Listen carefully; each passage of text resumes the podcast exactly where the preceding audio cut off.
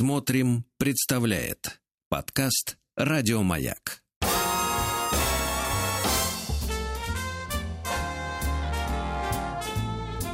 Сергей Стилавин и его друзья. На маяке. Товарищи дорогие, Владислав Александрович, Доброе утро. Доброе, друзья мои. Ну, вы знаете, э, что мы с Владиславом Александровичем пристально следим за э, юбилеями, днями рождения тех э, замечательных наших и не наших артистов, да, которые имеют отношение к этому дню. Вот. И сегодня я скажу день необычный, потому что в этот день много лет назад, много, вот появился Володя Пресняков. Мы да, выросли да, да. на его песнях. Да, да. Не, точно, он рано начал петь достаточно, да, да, да, да. Так вот, моя позиция неизменна на протяжении последних многих лет. Я считаю, что людям, которые нас радуют, в разных сферах. Есть и актеры приличные, и певцы, вот, есть э, публицисты, и так далее. Вот, э, значит, и просто красивые женщины. Вот, э, надо воздавать, говорить слова спасибо при жизни. Конечно, конечно. Я не, не считаю никакого смысла вот потом лить эти слезы, вот эти вот крокодилы. Ах, какого, кого же мы, понимаешь ли, тут это в очередной раз, да, проводили. Так вот, а, и, так сказать, Володя является голосом нашего поколения фактически, музыкальным, правда? Uh-huh. Вот, он очень достойный исполнитель, профессионал. Его фальцет я помню с детства. Вот знаешь, в нашем детстве было много писклявых. Вот, был Вить, Витя Салтыков был, да? Вот, а, да там все пищали, в принципе. Ну, вот так да. было модно, конечно, это был да. тренд. Да-да-да, все брали пример с Дитера Болина. А, вот, да, но, но Володя, он отдельный, потому что он все-таки все-таки он настоящий профессиональный музыкант да? Конечно. Вот, мы его очень любим и э, не, не скупимся на слова благодарности за то, что он, э, так сказать, сделал и в нашей юности, и сейчас.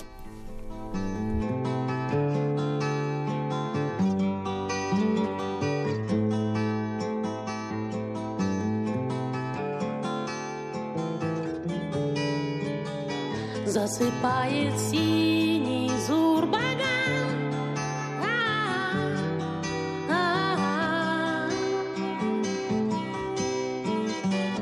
за горизонтом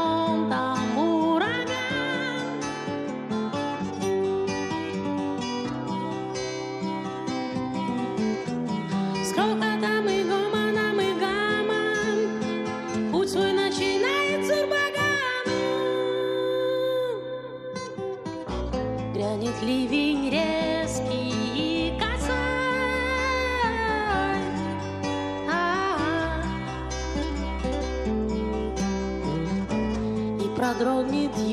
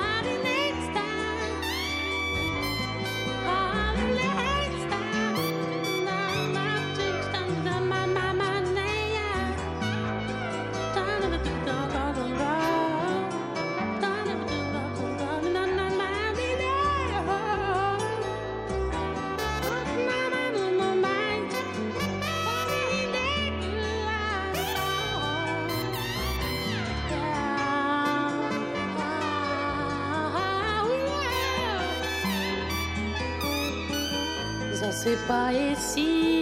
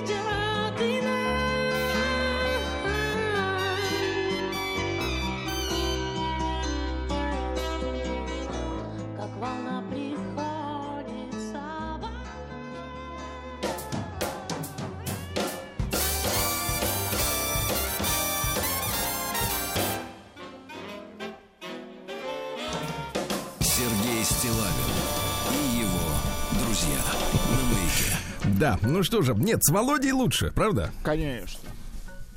Я так в широком смысле. Какой вы, а? Да. Да. Конечно же вот. лучше, конечно же. Давайте так. Ну смотрите, что смотрите, держу руку на пульсе, значит, э, дело в том, что у меня есть телеграм-канал, вы знаете, Силайн Today, да, вот, а там у меня есть чат, где, э, в принципе, люди далеко отходят от э, тем обсуждения, которые я периодически задаю несколько раз в сутки, вот, из последнего мне понравилось, э, значит, э, есть такой, э, такой, такая фраза, мем, не фраза, а термин, мемасик, Э, то есть мемы, да, разного рода. То есть картинки с какими-то надписями, да, вот над которыми, которые имеют э, иногда философский характер. э, Злободневный характер. Ну, в любом случае, юмористический, да, в большинстве. Вот. Э, Прекрасный мем опубликовали у меня. Значит, изображена, значит, ну, представьте себе женщину, которая без возраста и э, ультраухоженная. Ну, то есть э, Подождите, наклеена... Женщина без возраста это скульптура. Ну, это и есть скульптура, в принципе, но она еще и двигается, да.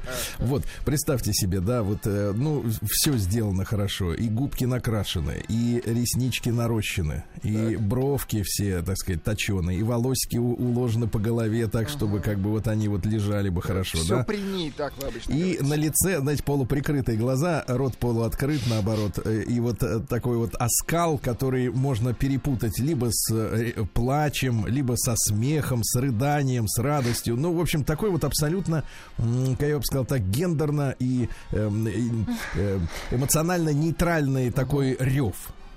То есть вот как бы выражение лица, что человек может, в принципе, с- любую эмоцию сопроводить вот этой рожей. И подпись. Так. Я просто хочу быть женой программиста. Разве я многого прошу? Хорошо. Сергей Стилавин и его друзья на маяке. Слушайте, пару слов хотел сказать о нашем замечательном проекте «Сделано в России».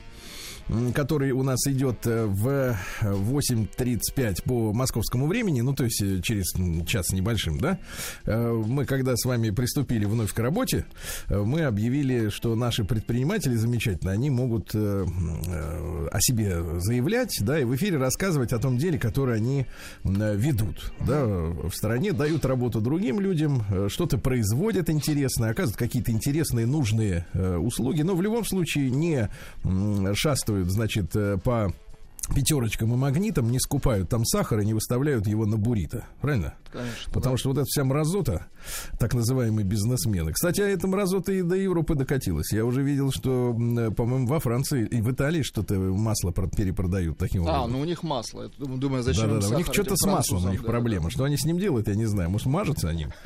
Вот. А, Да, там история такая, что евро стоит бутылка подсолнечного масла, а они его, значит, вы- выкладывают там, что цены такие, э, значит, само масло 4, Так. при том, что цена евро одно, э, плюс э, 6 долларов, да, 6 евро доставка. Прикол. То есть из одного делают 11, да. Вот, ну ладно, я о другом. И, значит, у нас появляются в эфире разного, люди, э, разного рода люди. Э, Я, кстати говоря, периодически, да, у меня специально отведен целое такое время в, моей, в моем графике жизни, э, когда я читаю почту, обзваниваю тех людей, с которыми хочу в- эфире повстречаться на следующий день, да. И вы знаете, э, конечно, самого разного э, рода встречаются. Разношерстные, вы их так Да-да-да. Если вдруг вам захочется какого-то э, феерии, то вы мне намекните, я подберу. Есть бизнесмены разные. Но меня вчера привлек, привлек один, значит, комментатор. Он был несколько не в себе э, с эмоциональной точки зрения. То есть его штормило. Он постоянно перебрасывался из претензий в стиль извинений и расшаркивания. Вот. И предъявил мне при- предъяву, э, как говорили люди в 90-е. М, Вот. А сейчас как бы Бросил Времена вам тоже- перчатку. Так. Времена тоже непростые. Ну, через соцсеть ты так ее не добросишь особенно, но тем не менее. Значит, претензию предъявил, что, мол, «Сер- Сергей, какого, так сказать, понимаешь, вы используете федеральный эфир, радиостанцию федерального масштаба для того, чтобы пиарить всяких м, барыг, значит, проходимцев, вот, и всяких никчемных, так сказать, абсолютно бизнесменов и прочее, прочее, прочее, значит, э, значит, выкатил мне претензию. Во-первых, они не барыги. С чего он взял, что они барыги? Да, во-вторых, э, во-вторых, я поинтересовался, да, ну, у меня пока терпение было, я поинтересовался, говорю, а кого вы хотите слушать э, в эфире? Он такой, э, значит, не, видимо, продолжал себя раскручивать, видимо, не принял вовремя антидепрессант какой-то. Вот, продолжал, значит, настаивать, начал мне э, вливать следующее. Нам нужны производители станков, значит, промышленного оборудования. Вот их надо пиарить. Значит, на тему чего я хочу сказать вот таким, э, значит, людям, которые вовремя, не по расписанию, не приняли таблетку или не запили, так сказать, после обеда. Вовремя, да. Вовремя, да, это очень важно, потому что, к сожалению, видите, смартфоны, они в руке постоянно, а таблетка нет. Вот. Хочу сказать следующее, чтобы все как бы немножко э, отдупляли, как говорит Алексей Алексеевич, с прошедшим его днем театра. Ну вот. Надо сказать следующее, что в 90-е годы нашу страну совершенно целенаправленно лишили производств, которые делали средства производства. Примером тому многочисленные жилые комплексы в наших городах, которые построены на месте станкостроительных производств и так далее и тому подобное.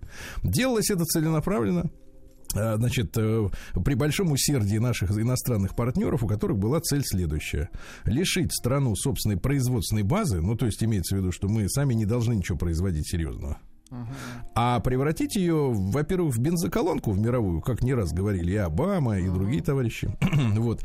И в э, место, куда можно продавать барахло. Расширить свой рынок соверш- Барахло. совершенно точно, конечно. Вот. Производство им здесь было абсолютно не нужно, потому что оно составляет конкуренцию их собственному производству. Поэтому, когда мне вот такие не принявшие таблеток начинают при- предъявлять, а где Сергей, значит, станкостроители и прочие, я верю, что они появятся. И верю, что эти производства строятся и по каким-то косвенным так сказать, данным из каких-то, так сказать, источников, я понимаю, что работа идет. Но а, требовать сту- туча- стучать ногой и, значит, заявлять, где же, где же, где же, где же, а, это целенаправленно уничтожалось. Вы, если вы тупой и не понимаете этого, ну, господи, что мне сделать? Я не доктор, я не могу вам, так сказать, выписать препараты.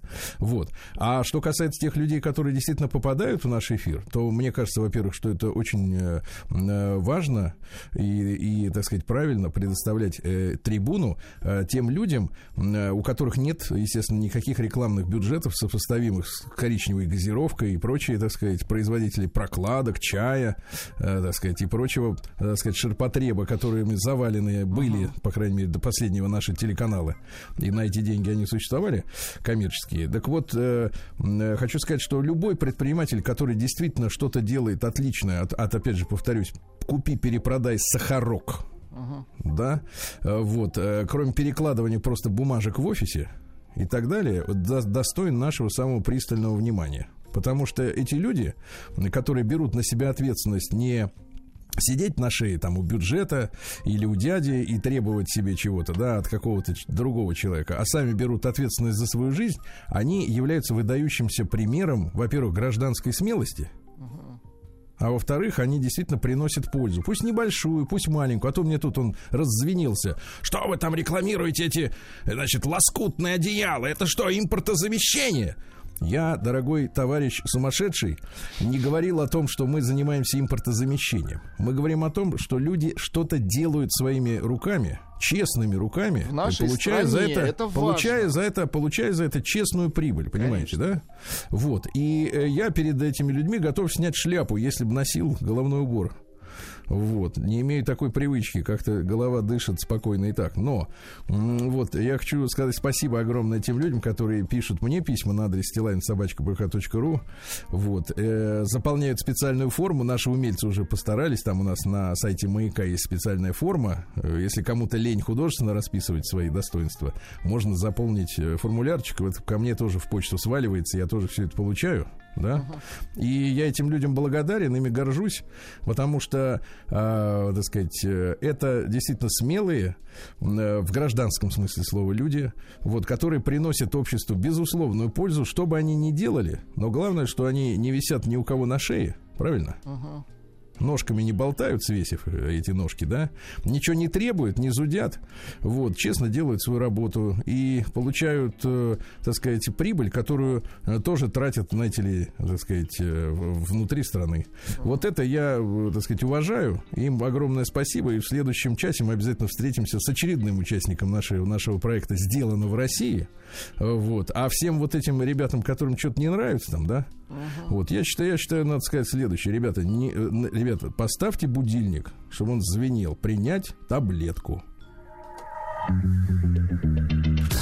А то и две.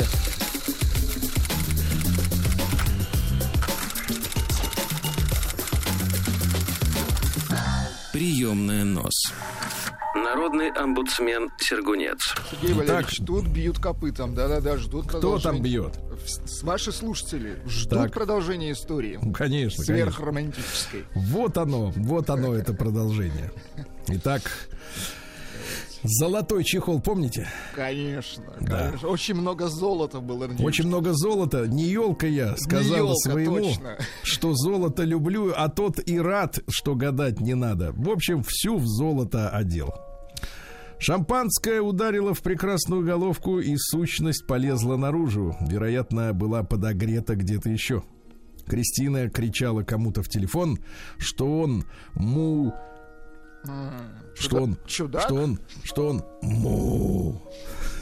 Да. И недостоин ее. Потом, молча схватив мой плащ, убежала на улицу, кого-то упрашивала о чем-то. Я сидел, как в театре на первом ряду. Чтобы не нервничал, принял еще каплей. Не капель, а принял еще Капли. каплей. Каплей, наверное, так надо ударить.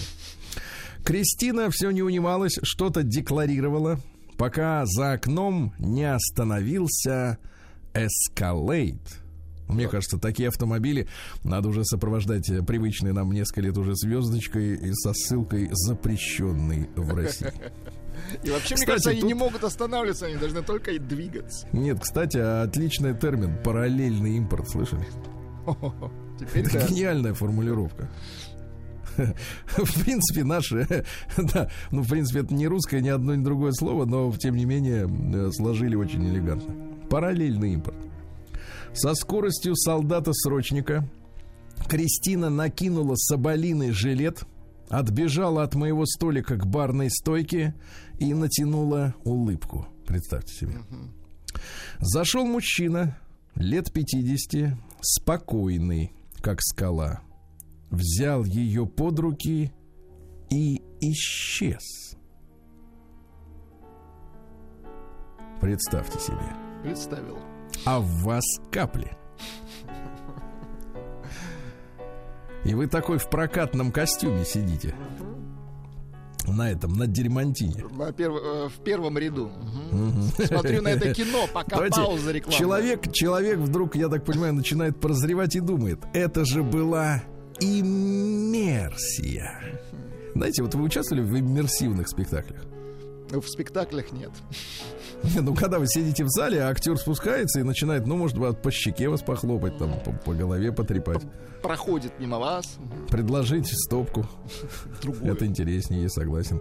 Так вот, взял ее под руки и исчез. Посмотрев микроспектакль, я доел... Давайте громче музыку. Я доел виноград. Ох, там еще и виноград Да, был, да, у него была же а, свина... Ой, не свиная, не овощная, а фруктовая нарезка. Фруктовый набор. Надеюсь, виноград был на ветке, а не нарезан каждая, так сказать, виноградина по куску. Я доел виноград и призвал официанта. На что тот, а теперь внимание, Владик, подготовьте, пожалуйста, мы подходим к реальной кульминации и музыку э, с бала сатаны. Есть же у вас такое, да? Конечно, есть. Ну, Ну-ка, давай ее, включай ее, пора. давайте. Сейчас, товарищи, сейчас будет узнать. Сейчас что- будет бал. Да. О. Позвал официанта, на что тот подошел с охранником и сказал... С вас! Так, так, Внимание, музыку. Итак, несколько секунд спокойной жизни, а потом все как... 21 тысяча! Отвратительно. 21 тысяча. Тут расслабленность меня покинула. Оказывается, Кристина заказала мед шандон коллекционный. Кошмар. И официанта не волнует, со мной она была или нет. За столик платит последний. Или кричит, что ограбили. Вечер смазался очень сильно. Суточные накрылись тазом, причем даже не медным, а я бы сказал так пошлым, эмалированным. Будет мне уроком, рвет волосы на себе везде Александр. «А, Будет мне уроком, подумал я, и вырубился в номере. И не снилась мне Кристина, обвешанная золотом, словно елка. Утром на вокзале новый сюрприз. Я запищал в рамке. Привычно сняв часы и вытащив э, наушники и ключи, не переставая пищать, совместно с охранником и работниками аэропорта нашли в дырке подкладки плаща зажигалку Дюпон золото 900 пробы. Неплохо. Так. Позже на дне увидел лазерную гравировки. Вали Аталик. Виталика, прекрасно. Заполировал надпись. Вышло как три суммы командировочных при продаже в ювелирке. О Вале Кристине только самые теплые воспоминания. Слушайте, шикарная история, конечно. Даже, даже, даже если это, в принципе, книга, Да. А всё все равно- равно приятно, правда? Потому что драматизм присутствует. Это очень хорошо. Да-да-да, главное драматургия. Давайте так, выращиваем новых Пелевиных. Сергей Стилавин и его друзья на маяке. Друзья мои, сегодня 29 марта, да, э, слякоть на дворе у нас. Э, Сегодня день специалиста юридической службы вооруженных сил России. Вот э, прежде нам, э, в принципе, может быть, не совсем понятна была э, суть деятельности юристов, да? А сейчас очень понятно, надо документировать Конечно. разного рода случаи, правильно? Вот так. День владельцев малого бизнеса. Это важно. Есть у вас малый бизнес? Я вот сейчас им занимаюсь своим малым бизнесом. Понимаю, понимаю. День бездомного человека сегодня. Циничный такой, да, э, денек. А, День высыхания Ниагарского водопада. Дело в том, что он не то чтобы высох, замерз одно, однажды. Да, сегодня день фортепиано. В Китае день молодежи китайской, да. Поздравляю. А, На, на Мадагаскаре э, день героев. Э, Там восстали против французов в 1947 году.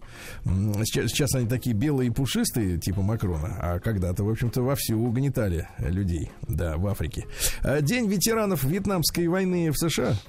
Понимаете, да? День шампиньонов, самопознание день. Ну, без шампиньонов. Международный день русалки. Вот праздник дыма и зеркал. Ну, в принципе, подобное сочетание видел только когда-то в юности в ночном клубе. Вот. День скакания на одной ноге. Понимаете, да? Это у Ну наших сего- партнеров модно. Так. Да, да, ну там на двух скачут. Вот. Ну и сегодня тележный день, русский народный праздник, он же Саввин.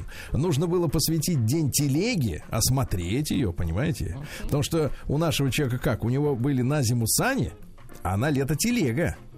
Это сейчас вот один автомобиль, только резину Шины разные, да. Да, да, да. А тогда все по-честному. Вот, правда, лошадь тоже была одна.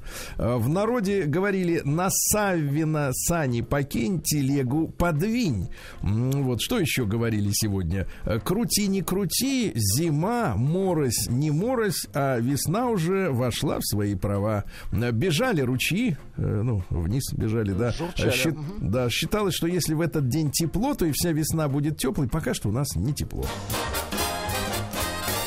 Сергей Стилавин и его друзья.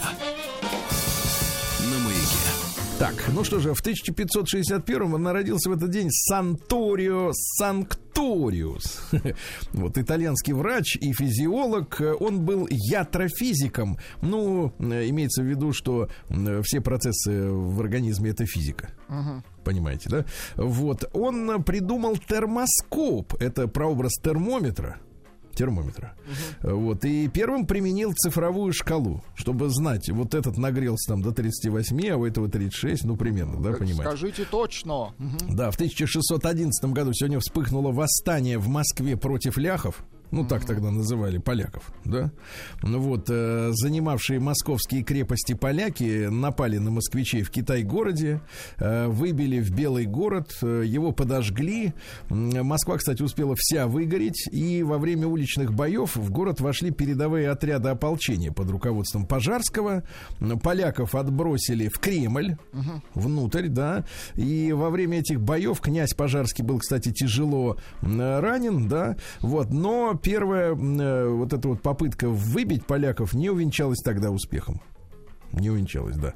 В 1730-м в Москве появилось уличное освещение конопляными фонарями. Они чадили, конечно, но, в общем-то... Хорошо. Светили, да. А в 1798-м французы провозгласили создание Гельветической республики. Это как? Ну, расскажите. Вот. А вы не замечали, что в Европе есть такое, такой сорт кофе, может, даже торговая марка была Гельвеция? Никогда не сталкивались? Ну, понятно, нам-то шлют, так сказать, продукты. Самое лучшее, естественно. Все самое лучшее, да. Детям. Вот. А они основали Швейцарию. Да. Дело в том, что вот Гельвеция это было государство, которое просуществовало всего пять лет на территории современной Швейцарии, да. Ну, Вот. Ну, а, э, значит, соответственно, вот потом уже это стала конфедерация, понимаете, да, из четырех этих кантонов. В 1823 году в городе Николаеве, это на Азовском море, заложен первый русский паровой военный корабль «Метеор». Посмотрите, длина была 36 метров, ширина 6. Вот. На пароходе были установлены две паровые машины завода Берда. Э, Общая мощность у них 60 э, лошадиных сил, 14 пушек, представляете? Пушкин был еще в фаворе. О. А Да. тут уже метеор на подходе. А Да тут класс. уже, да, видите, мог и Пушкин промчаться, э, кудри развивая на ветру. Но В 1847-м Лев Николаевич Толстой начал в этот день вести свой дневник. И вел его каждый день, всю оставшуюся жизнь, понимаете? Иногда даже в ущерб литературе. Сам себе говорил. иногда. я да, понимаю. сам себе говорил, нет, я сегодня писать не буду, мне нужно заполнить дневник. 13 томов дневников, представляете? Плохо, да. Да, да, да. А в 1848-м Алексей Николаевич Куропаткин родился. Это наш генерал, который, ну, печально прославился в русско-японскую э, войну. Э, Вот. э, После Октябрьской революции преподавал в основанной им сельской школе, заведовал библиотекой в Тверской области, где и помер по-тихому. Интересно, что до него не добрались, э, так сказать, товарищи чекисты. В этот день, в 1848 как раз замерз Ниагарский водопад. На 30 часов замерз, вы представляете? Удивительно. Ни капли не проронил, да. А в этот же день родился еще один деятель э, японской войны. На этот раз позорный Зиновий Петрович Рожественский, наш вице-адмирал. Вот, он был тяжело ранен в бою, взят в плен, э, потом передан военно-морскому суду. Ну, в общем, ему вменяется в вину, что он э, неправильно и даже как-то, может сказать, диверсионно командовал нашими кораблями во время сражения с японцами, повернул их боком к японцам, понимаете, да? А когда, вы же понимаете, как устроен корабль-то? Ну, конечно. У него есть длина и ширина. Так вот, длина с шириной не бьется никак. Это же не квадраты, правильно? Ну, конечно.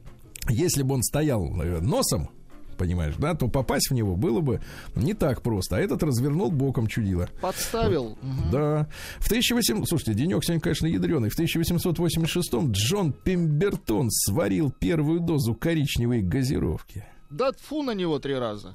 Да. А чем варил-то? С наркотиками варил, конечно. Это было обезболивающее при Но- зубной, при головной боли. Вообще, в принципе, вряд ли эта штука могла что-то не Но обезболить. он же типа лекарство варил, вы же понимаете. Ну, конечно, он же типа аптекарь. Вот. Есть легенда, что рецепт придумал фермер, который Так. продал свой рецепт э, за 250 долларов. Вот. Название н- для нового напитка придумал бухгалтер. Видишь, сразу коммерсанты подключились. Да. Э, Вот. Который, владея каллиграфией, ну, это когда почерк красивый. Часто люди писать не умеют вообще. То есть, Сейчас э, только тыкать умеют, да. ну да, да и то одним пальцем. А ручку надо держать как минимум тремя. Вот, написал вот эти вот э, логотипчик этот известный всем. Но основные таковы. Значит, три части листьев коки. А это, извините меня, однозначно, что это такое, да? Это однозначно уже тюрьма. Так. Да, да. Ну Вот, одну часть орехов тропического дерева колы. Вот, не видел в продаже. Эти лесные видел, фундук видел. Запрещенные кишью. в России. Кишью Плод- видел, а вот плоды. этих не видно. Видно, все идет туда.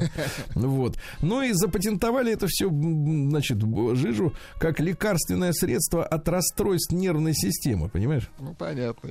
Помогало. А я так понимаю, что когда отпускает, снова начинает трясти еще сильнее. подлечиться вновь, конечно. Да-да-да. Так вот, э, смотрите, писали в рекламе, смотрите, что, что исцеляет от импотенции, Прекрасно. то есть человек начинает дымиться, и что на э, этот напиток можно перейти тем, кто слишком пристрастился к морфию. Ага. На Слишком. бо- На более легкие, так сказать, лекарства, Да-да-да, понимаю. с- слезть, да. Вот. Ну и, соответственно, надо понять, что в то время все это не было совершенно запрещено. Да, да, да. Такая вот история, да-да-да. А Вот. А дальше, в 1891-м Иван Голь родился. Вообще он Исаак Ланг, но это ничего не меняет. Вот. А Дома, значит, вообще он родился в еврейской семье. Дома говорили по-французски, в школе по-немецки. В Первую мировую не хотел воевать, э, скрывался в Швейцарии. Ага. Э, Да, потом э, по- поехал в Нью-Йорк, э, а для а имя для псевдонима взял русское Иван, понимаете, да? Сам о себе следующее говорил: по судьбе еврей, по случайности француз, по бумажке с печатью немец. Стихи. Давайте. Я бедра себе натерла. Натерла? Ну а что вы так поздно вскрываетесь? Я бедра себе натерла листом аниса, чтобы стада твоих черных агнцев и, ста- и стада твоих белых снов не заблудились по пути ко мне. На грани, я вам так скажу. Ну, я скажу даже там, даже дальше, да. А Сегодня в этот день, в 1891 издан императорский указ о закладке Великого Сибирского пути, то есть Транссиб. Вот. А в 1899 году родился лучший менеджер Советского Союза, как это говорят специалисты, а не пропагандисты, Лаврентий Павлович Берия. Да? Ну, трудно найти более инфернального персонажа нашей советской истории. Да? Э, Ну, наверное, он такой единственный конкурент Иосифу Виссарионовичу в, так сказать, в прессе перестроечной и после. Но он действительно, ребят, занимался нашей ядерной программой. И еще раз повторю мысль, которую не раз слышал от специалистов нашей ядерной отрасли, что вот его э, тетради, да, которые он вел, э, когда работал э, вот над созданием и бомбы, и в принципе ядерной энергетики, образцовые, э, фактически уже готовые учебники для подготовки руководящего состава. То есть вот как он решал орг вопросы, то есть ты занимаешься этим, то есть в руководстве что очень важно, ведь важно вы- выяснить, э, на кого можно положиться, на кого нет, Конечно. кто талантливый, кто нет, правильно? Надо же разобраться в людях прежде всего, чтобы сволочь не попалась. Вот смотрите, пожалуйста, цитата опять же из Берии. Э, Сколько развелось сволочей, перестрелять бы, но сволочь и му это не уголовное преступление, статьи нет. Или, например, Жалко людей. Если не умеешь думать, так дураком и будешь жить. А жить как-то надо. Вот и живут, как дураки. Ну, не комплиментарно, да? Весельчак, конечно, Не комплиментарно, да. А, в 1917 году воззвание вышло Временного правительства к полякам, э, в котором было сказано, что сбросивший иго русский народ признает и за братским польским народом всю полноту права собственной воли определить судьбу свою. Ну, то есть отпустили. Отпустили. Хотя, кто временное правительство спрашивал после учиненного в стране бардака? А, в 1000, давайте посмотрим, в 1936 году родился замечательный наш кинорежиссер и э, человек, од- од- один из тех людей, которых действительно очень не хватает вот на переломе истории с их мнением, да, с их позицией, с их мудрым взглядом, Станислав Сергеевич Говорухин. Шикарно, да. Да, да, да. Но мужчина действительно одаренный, талантливый, который в общем-то, снял фильмы и, и игровые, и философские, да. Ну, мы помним, что и «Пират 20 века» это, это его ки- картина. Боевик самый настоящий, да. Вот, Но разноплановый он, это, кстати, талантливый. талантливо, да. Талантливый, да. В этот день, в сороковом году, Банк Англии выпустил первые бумажные деньги со вставленной промеж э, волокон э, бумаги э, металлической ниточкой. Защита, типа, да? Да, да, да, да, да. А в сорок третьем году мясо, масло и сыр стали продавать в США по талонам. Так что не надо удивляться сегодняшним разговорам Макрона о том, что для среднего класса там э, т- планируют ввести талоны. Это, м, про- пройденный этап. Ну и в 43 году канадский рок-музыкант родился Чат Аллан, который вместе с Рэнди Бахманом основал группу Guess Who. Есть такой? Ах, вот где ее украли. Так, а вот в 43-м-то году, мой дорогой Владуля, родился Евангелос Одиссей Папатанасиу, он же Вангелис. О, а? шикарный. Давайте из «Бегущей по лезвию». Романтическая мелодия. Помните, как он с андроидом? Ну-ка, Как он с андроидом нет. послушайте, послушайте. Это искусство. Чуть-чуть.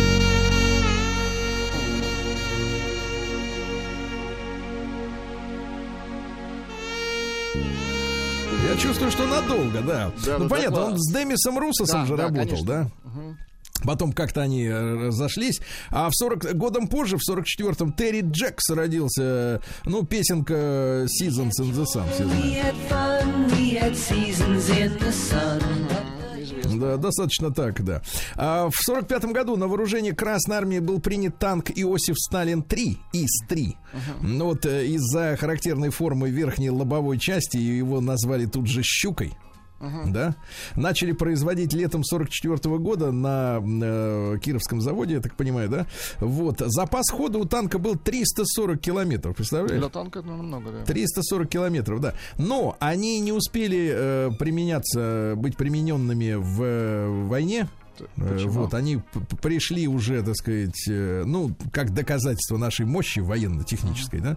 Ну Вот, 52 штуки этих танков э, участвовали в Берлинском параде союзных войск в честь победы. Вот, чтобы показать американцам, что, в принципе, потенциал еще не весь растрачен да, на полях сражений. Бобби Кимбл, вокалист американской группы Тото, в 47 году родился, в 75 лет сегодня. Ну, неплохая. Так. Да, в 55 году в Москве прошла защита кандидатской диссертации Юрия Кнорозова.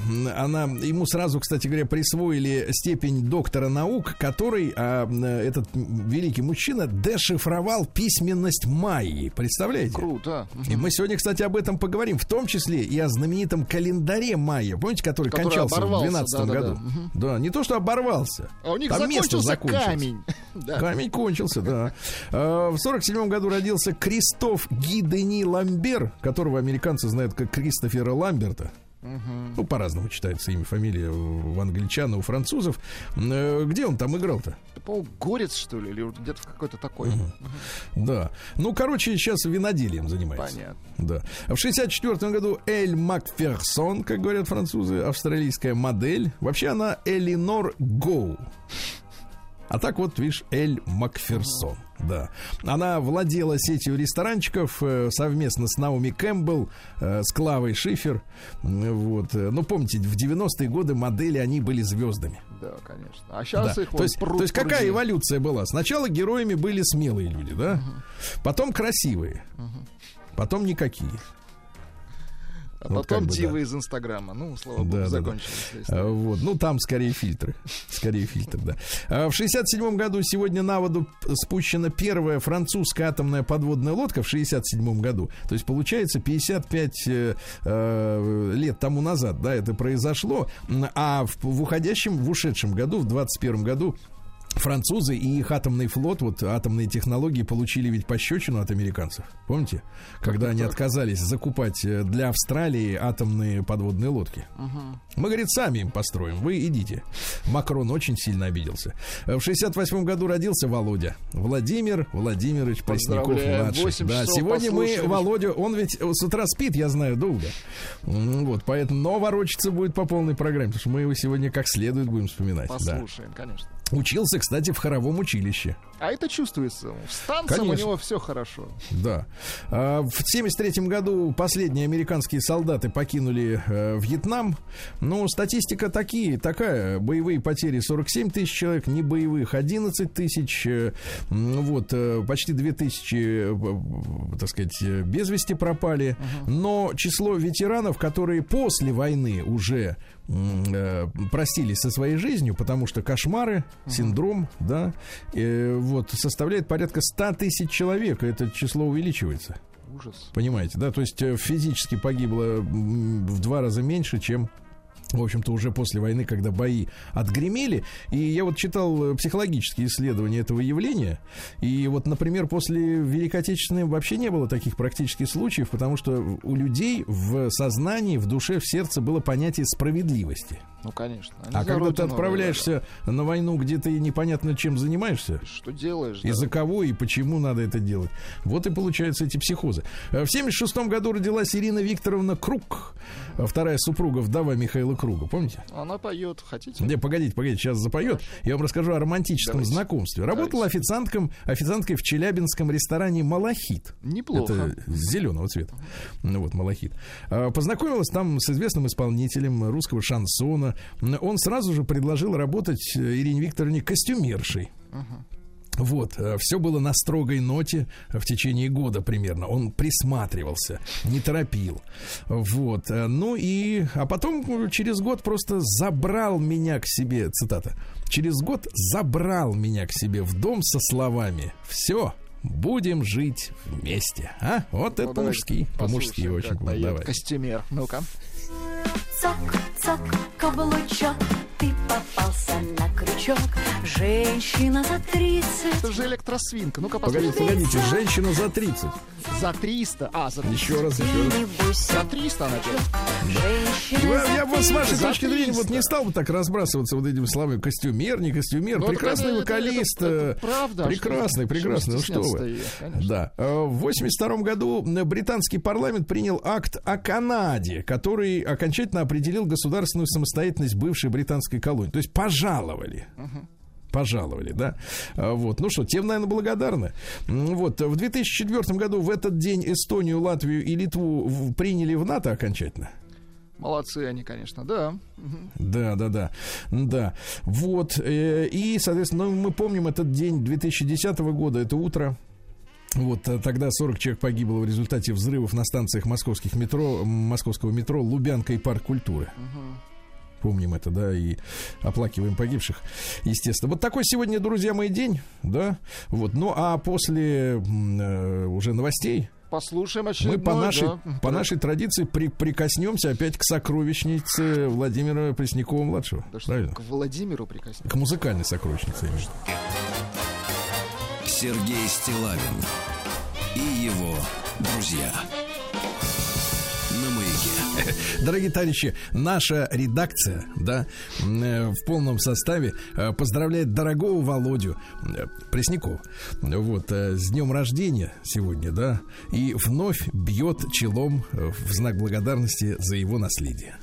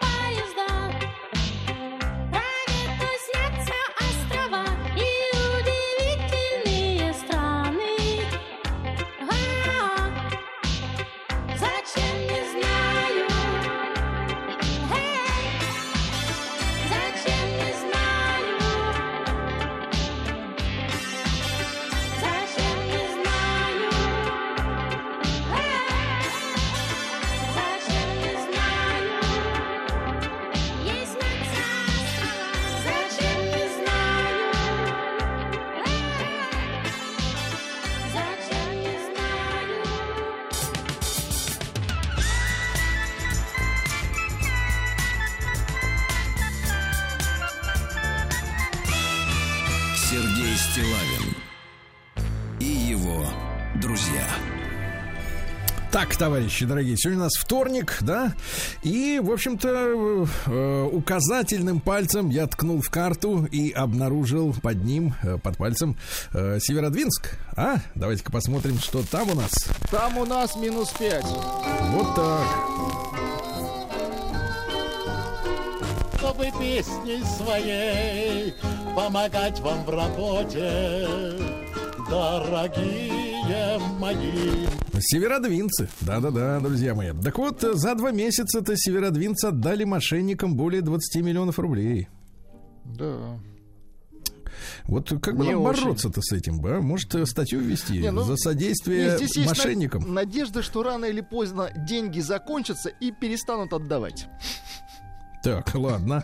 Допустим, это вариант, но не самый лучший. Конечно. Интеллектуальная игра для молодых и будущих избирателей проведена здесь. Молодых и будущих избирателей. Класс. Молодых и будущих. Мгм. Ну, то есть, когда те А, уже станут... а вот у меня вопрос. А для бывших избирателей игры нет?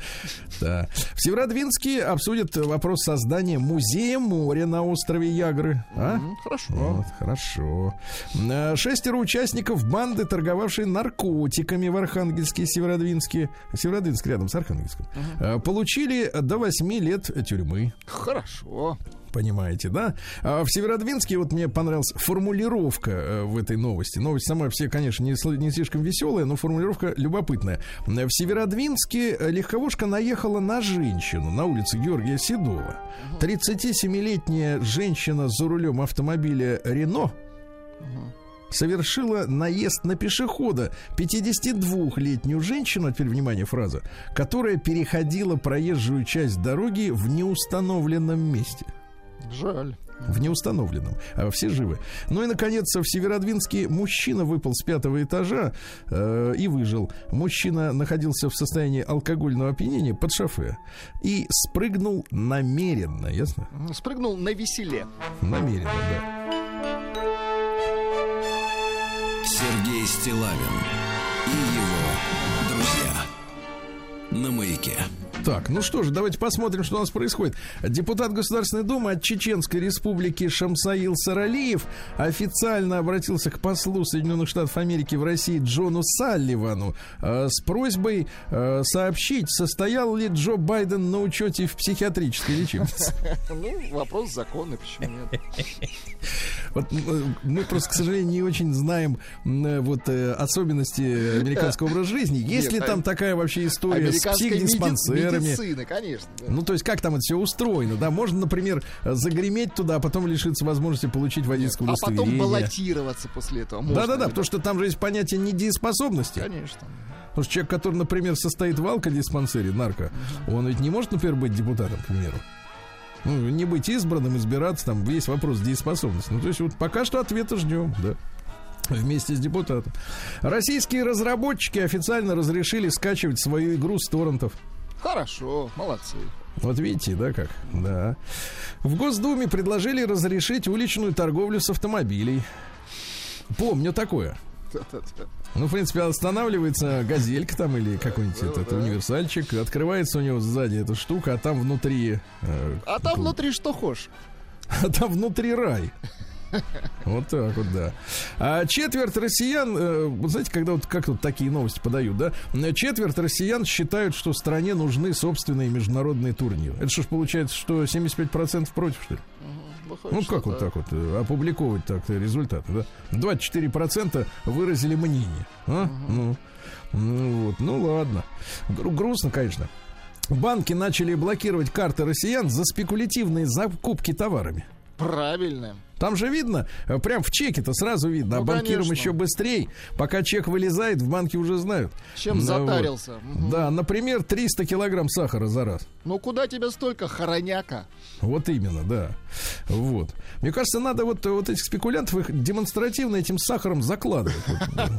Делать леденец из них. Да, вот чтобы он лежал и думал о своем поведении.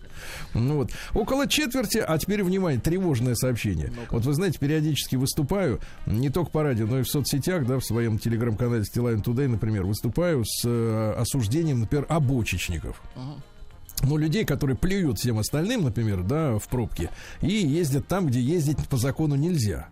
И думаю, откуда они берутся, все вот эти вот, э, значит, люди, которые, например, меня осуждают за осуждение обочечников. И вот смотрите, какая любопытная статистика. Э, Значит, э, около четверти автомобилистов России проголосовали против вежливого вождения. Интересно. То есть 24% значит... э, Загуляй вот смотри, поле, нет, да? цифры такие, смотри. 13% честно заявили, что напрямую пренебрегают приличным поведением на Этим дороге. То просто есть я... наплевать. Да. Да, я, нет, нет, я имею право хамить другим, подрезать, ездить по обочине, в общем, вести себя как дрянь. А еще 11% заявили, что вежливость ни к чему, если соблюдаются правила дорожного движения. То есть 13% злостных и еще примерно столько же э, готовящих так э, упырей кандидатов, да? Понимаете, да? Ну вот что-то надо с этими, с этим народцем-то делать. Не хотят, видишь, э, культурно себя вести. Минпромторг объяснил разницу между контрафактом и параллельным импортом. Ну, А? давайте, это любопытно. Ну-ка. Замечательно, замечательно. Вот, но я вот, знаете, умом не понимаю, а вот э, на, на, на, на, на, уровне ощущений чувствую прям вот, где контрафакт, а где знаете, параллельный. на таможне фраза «А что Да. это у вас так много?» Это параллельный импорт. Да-да-да. Важно понимать, что параллельный импорт не означает легализацию контрафакта. Речь идет именно о ввозе оригинальных товаров, понимаете? Не Луи Виттон поддельный. Абсолютно. Оригинальный. Через альтернативные каналы. Ну, дело в том, что надо нашим, э, э, ну, я думаю, что людям, которые знакомы с ситуацией в автомобильном, на автомобильном рынке, да, у нас же не всегда были вот эти дилеры, эти представительства, которые в том числе и таким автоблогерам, как ваш покорный слуга, выдавали до последнего времени автомобили на тесты, да? А До этого мы всегда жили в условиях серого импорта. То есть машину можно было пригнать, в индивидуальном порядке ее растаможить, заплатить эти все дела, да, вот, и купить. А, И как-то обходились без официальных представительств. То есть вот э, возвращаемся к той схеме, я так понимаю. А Дальше. Попавший под санкции миллиардер и основатель Альфа-групп Михаил Фридман пожаловался на нехватку денег для походов в ресторан. В ресторан, да. Вот. А, ну, хотелось бы, конечно, посочувствовать, если бы речь шла, например, о покупке хлеба. Но когда речь о ресторане, то как-то, честно говоря, да, эмпатия как-то замерла. А Пациентов-косметологов предупредили о риске появления поддельных филлеров. Дорогие Опасно. девушки, вы аккуратнее. Вам скажут, что, например, вот э, хорошая вещь, а потом испортят вам лицо. А потом чудище И куда вы без сделают. лица-то пойдете? Кому теперь дальше? Ужас. А? Что вы будете делать? Не надо, девчонки. Потерпите. Просто вот э, мойте кожу мылом и все, и ложитесь спать. Дальше. Ученые, Владик, теперь мне нужно, нужна ваша лингвистическая, м, тонкая, так сказать, настройка. Я известный лингвист. Давайте. Смотрите, ученые зафиксировали на реке в Петербурге снежуру. Снежуру. Слушайте, Да, знаю, на реке. Екатеринговке. А значит, вы знаете, это выглядит как будто вот э, пена из-под порошка после стирки, значит, лежит на воде. А вот вы помните, вы говорили слово кожура, Да, кожура, вот так надо. а вот теперь можете снежуру также. Снежура. Снежура.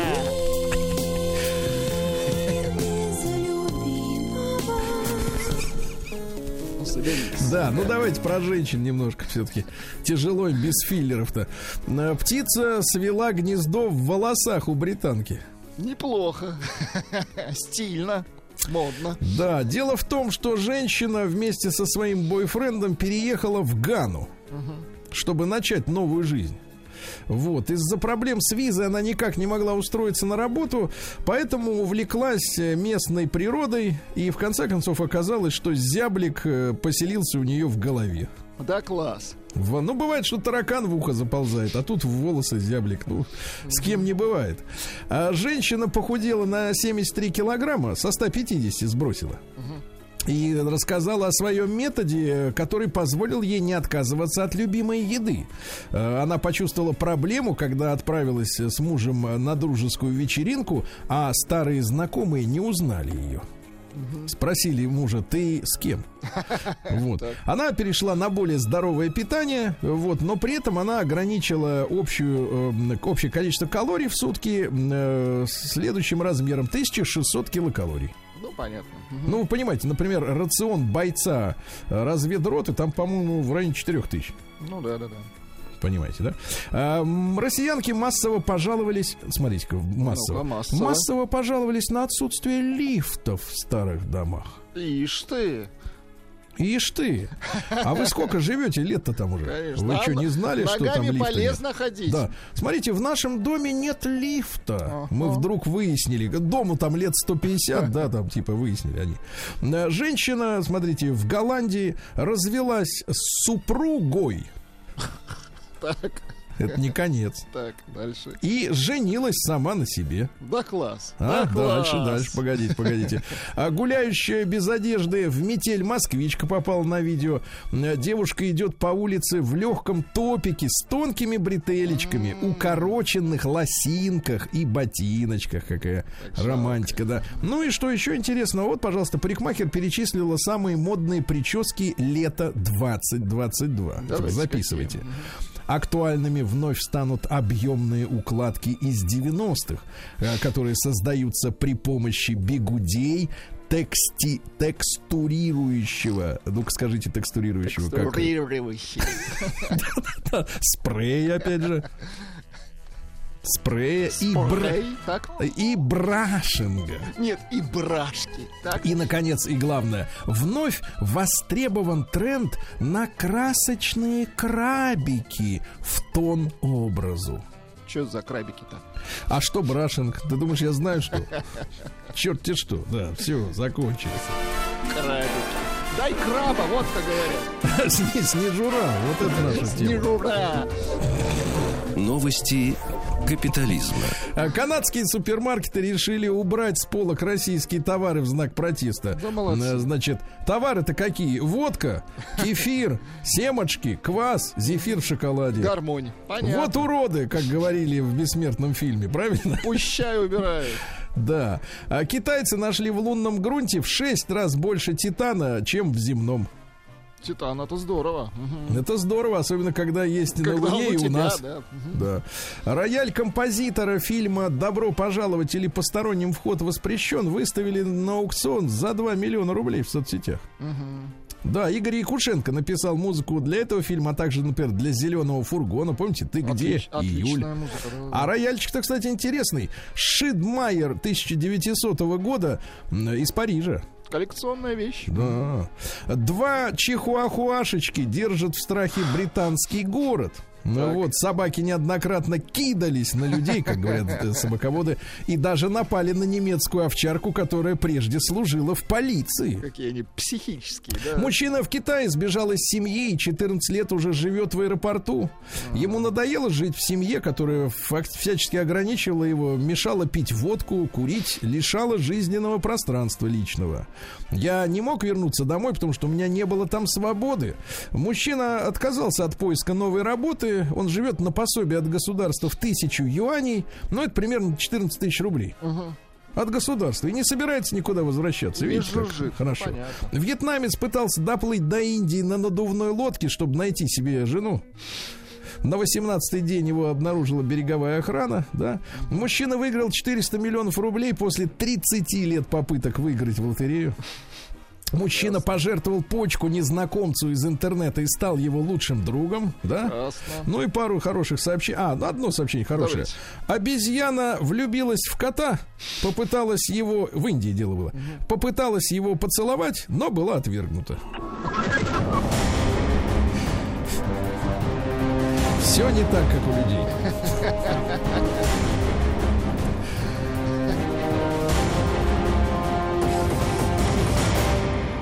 Россия криминальная. Так, ну что, в Красноярске 20-летняя девка стреляла из ружья в детском саду, э, приперлась с оружием, выстрелила в стену, кричала в истерике о притеснениях женщин, разозлилась после того, как ее не взяли в детский сад на работу. Ну, в общем, ошалело, понятно. О притеснениях женщин, заметьте, какой звоночек-то, да?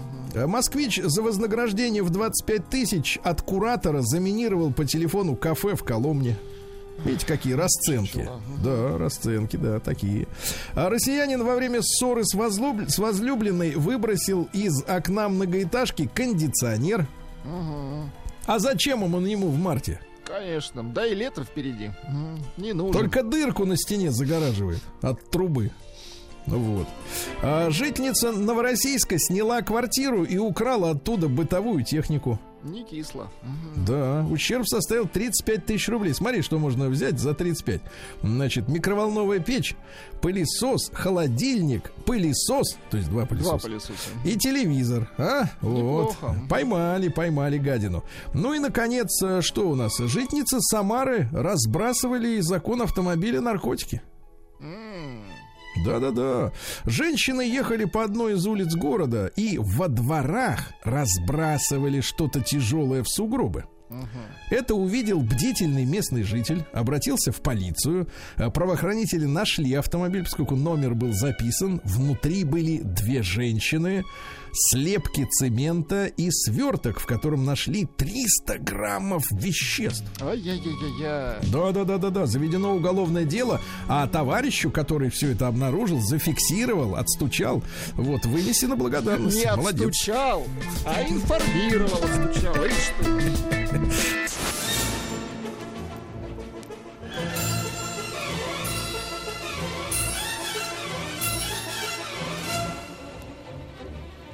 Сделано в России. Итак, товарищи дорогие, наш проект сделано в России, вернее, у нас-то это рубрика, а все проекты-то ваши, правильно? Вот. И я приглашаю всех наших предпринимателей замечательных, э, тех, кто дает работу другим людям, э, что-то производит, э, ну, в общем, не, бег- не бегает как гадина с мешком сахара, правильно? Вот, а действительно делает дело, вот им зеленый свет в нашем проекте. Ну и получил на днях письмо в свой э, почтовый ящик стилавинсобачкабк.ру. Кто не может э, с лету, как бы так сказать, распознать эту, то эту фразу стилавинсобачкабк.ру, для тех на сайте радиомаяк.ру существует специальная форма, которую можно заполнить. И вот ваши такие анкеты, они э, попадают ко мне тоже, естественно, в руки. Добрый день, Сергей Валерьевич, пишет мне из э, Санкт-Петербурга. Вот, благодарим вас за рубрику «Сделано в России», то, что поддерживаете отечественных производителей. Мы фабрика детской обуви. А? Ух ты, круто. Да-да-да, работаем в историческом э, центре города Санкт-Петербурга. Занимаемся производством профилактической детской обуви. Э, При производстве используем только натуральные материалы, преимущественно нашего производства. С трепетом и любовью относимся э, к своему делу, заботимся о здоровье нации с первых шагов. Хотели бы принять участие в, в нашей рубрике. Наша компания называется «Баттелини». А? С таким итальянским, да, немножко Да, акцентом. Итало стайл, как говорили в, нашем, в нашей юности. Ну что, э, я так понимаю, что с нами руководитель этой, э, так сказать, компании Сергей Александрович Дворцов. Сергей Александрович, доброе утро. Доброе Да. утро, э, дорогие Да. ведущие, радиослушатели. Да. Сергей Александрович, ну смотрите, у вас указан год, да, 2015, п- понятно в каких условиях. А чем вот вы лично занимались там или команда ваша до того, как вы решили организовать это производство? Ну, до того, как мы решили организовать этого производства, наша команда, ну, получилась... э, Команда была изначально из двух человек. Это мой э, хороший друг, лучший одноклассник, Александр его зовут. Мы так сложилось, что большую часть своей профессиональной деятельности работали в сфере детских товаров. И начинали еще в студенческие гру- э, годы грузчиками работать там. А потом постепенно, постепенно, шаг за шагом э, занимали новые должности в этой компании а, и доросли до руководителей отдела закупок.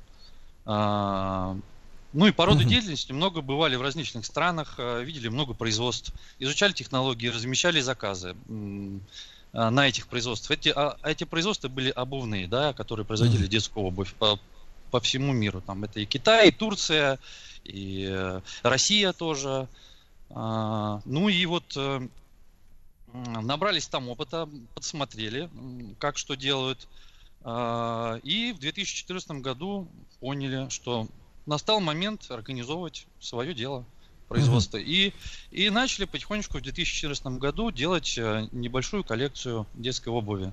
А, не- Сергей Александрович, а вы же, я так понимаю, у вас производство-то находится именно в Питере, да, в самом городе? В Санкт-Петербурге, да, это улица Ломанная, это рядом, рядом с центром города, станция метро Московские ворота. А, расположена фабрика на месте бывшей советской фабрики Виктория, то есть на ее площадях а, А, Мы изначально сняли небольшую площадь, уже сейчас она разрослась а, до большого производства. И вот на старых советских мощно- мощностях, если можно так сказать, мы и работаем и производим сейчас нашу продукцию. Так, так, так. Сергей Александрович, ну а вот оборудование вам пришлось закупать все это с нуля?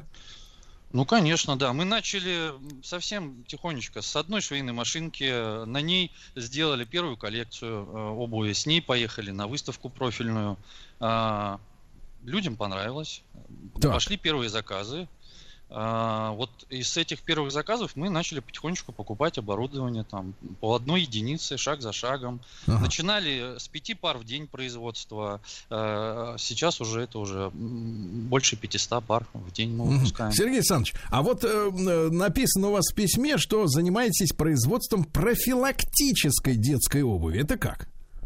Ну, профилактическая детская обувь это обувь, э, созданная с учетом особенностей развития и строения детской э, ножки. Профилактическая обувь предназначена для предотвращения нарушений развития стопы. Мгм. Отличается от остальной, э, ну, жесткая пяточка у нее, каблук Томаса, анатомическая стелька, э, натуральные материалы. Э, Эту обувь мы, ну, де- детки начинают носить с первых шагов. А, э, Сергей Александрович, а до какого возраста надо вот носить действительно правильную профилактическую обувь, чтобы нога сформировалась э, правильно? Ну, верно, да. Ну, вообще надо постоянно ее носить, честно говоря. То есть мы, мы начинаем, а, начинали с 18 размера и заканчивая 40 уже выпускаем. То есть у нас уже есть и детская, и подростковая обувь, и школьную мы уже делаем.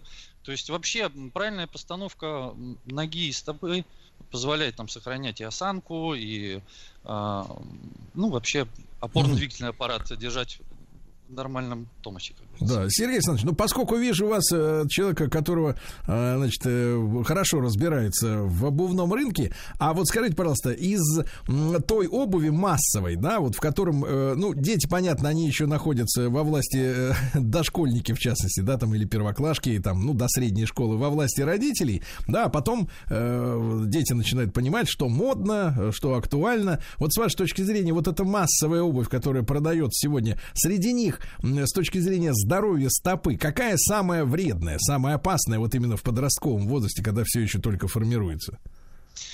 Ну, обувь выполнена, так сказать, не из натуральных материалов. Э, То есть у нас э, законодательство позволяет уже после 23 размера на обувь сделать из, э, там, из кожзаменителя, например, да, и некоторые производители этим пользуются, тем самым удешевляя продукцию.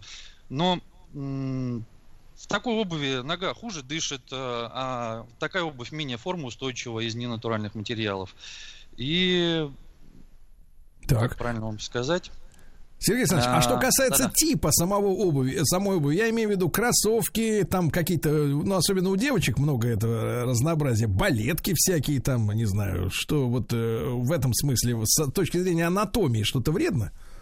Ну, она сделана у нас, э, исходя, там же сначала изготавливается колодка специальная под обувь, э, и, э, и кроссовки мы выпускаем, мы выпускаем и школьные балетки, так называемые, как говорите. Они сделаны с учетом, а, с учетом формирования стопы э, детской Мгм. подростковой, то есть там учтены э, все э, все там тенденции и в том числе и ГОСТы по колодкам, которые Мгм. изготавливаются, да, то есть там полноты, э, высоты, все, все как бы соблюдены.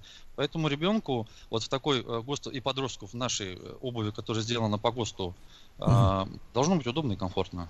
Слушайте, а вот эти нормативы вы где брали? То есть вот саму техно- технологию, да, и правила изготовления, и материалы, вот э, саму, как говорится, литературу техническую.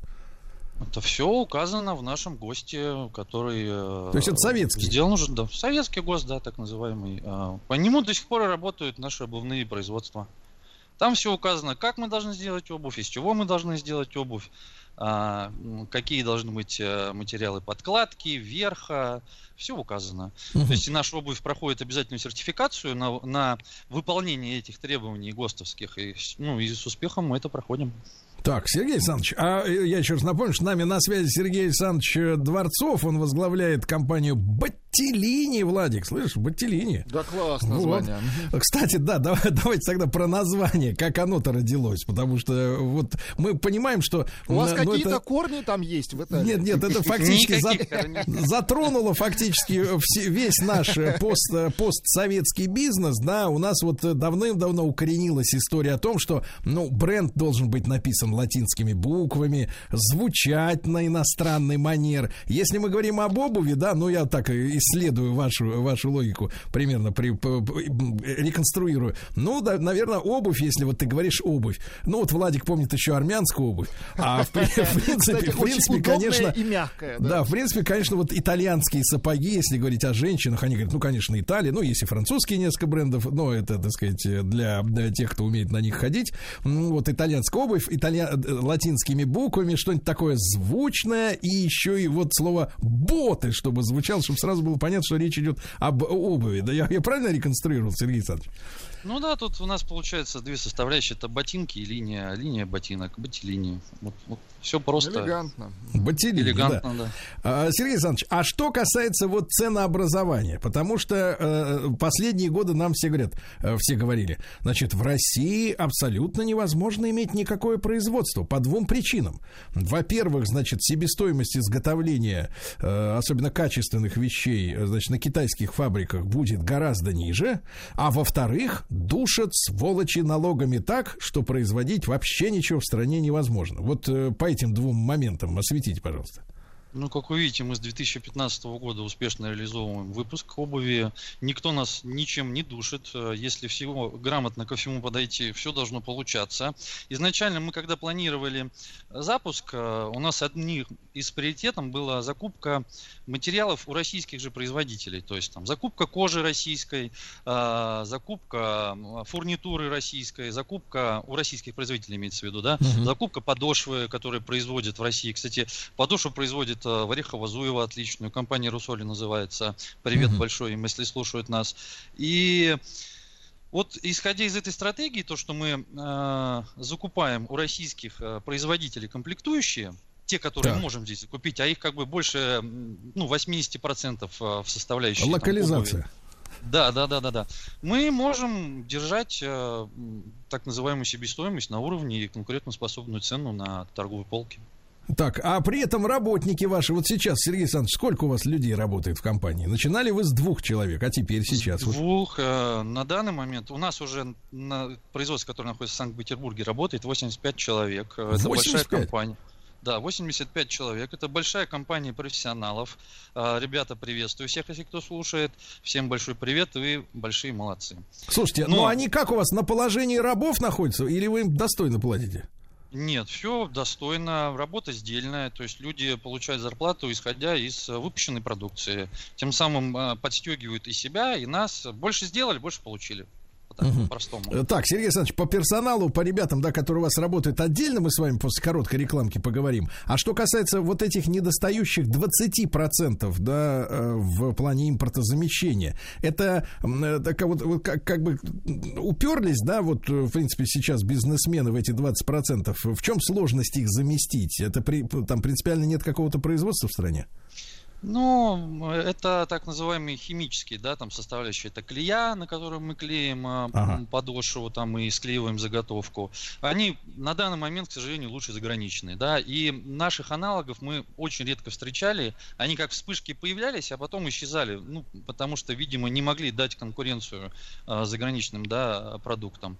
И на данный момент а, мы пользуемся пока заграничными. Так, вот, друзья мои, Владислав Александрович, давайте дадим наказ нашим химикам, правильно? Я знаю, что у нас химики есть. Хорошим Вот. химикам, А, да. и компания Баттелини с нами на связи. Итак, друзья мои, мы сегодня э, э, говорим с Санкт-Петербургом. Компания Баттелини. Сергей Александрович Дворцов с нами на связи. Э, компания, которая в 2015 году начала э, с одной швейной машинки делать э, правильную профилактическую детскую обувь. Сегодня уже до 40 размера. Баттелини.ру сайт. Но я чувствую, что, э, так сказать, вот э, э, руки пока Сергей Александрович Александрович, да, не доходят сделать такой вот, как говорится, модный, продвинутый э, сайт. Не на этом сконцентрировано внимание компании, но тем не менее контакты можно найти, вот и, э, так сказать, осведомиться, где э, где продаются про- продукция этой компании, да. Сергей Александрович, что касается м, э, коллектива, да, потому что сегодня ведь как подается нам, вот Владислав Александрович наш дорогой не понаслышке знает,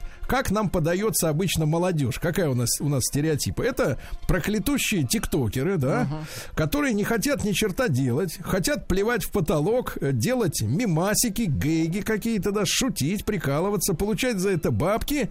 Ну, женщины вообще хотят просто отдыхать постоянно, Просто да. получать бабки. Да, девушки с богатыми мужчинами. И, в общем, вот такая у нас рисуется нам такая картина молодежи бездельников. А вот э, что за люди у вас работают?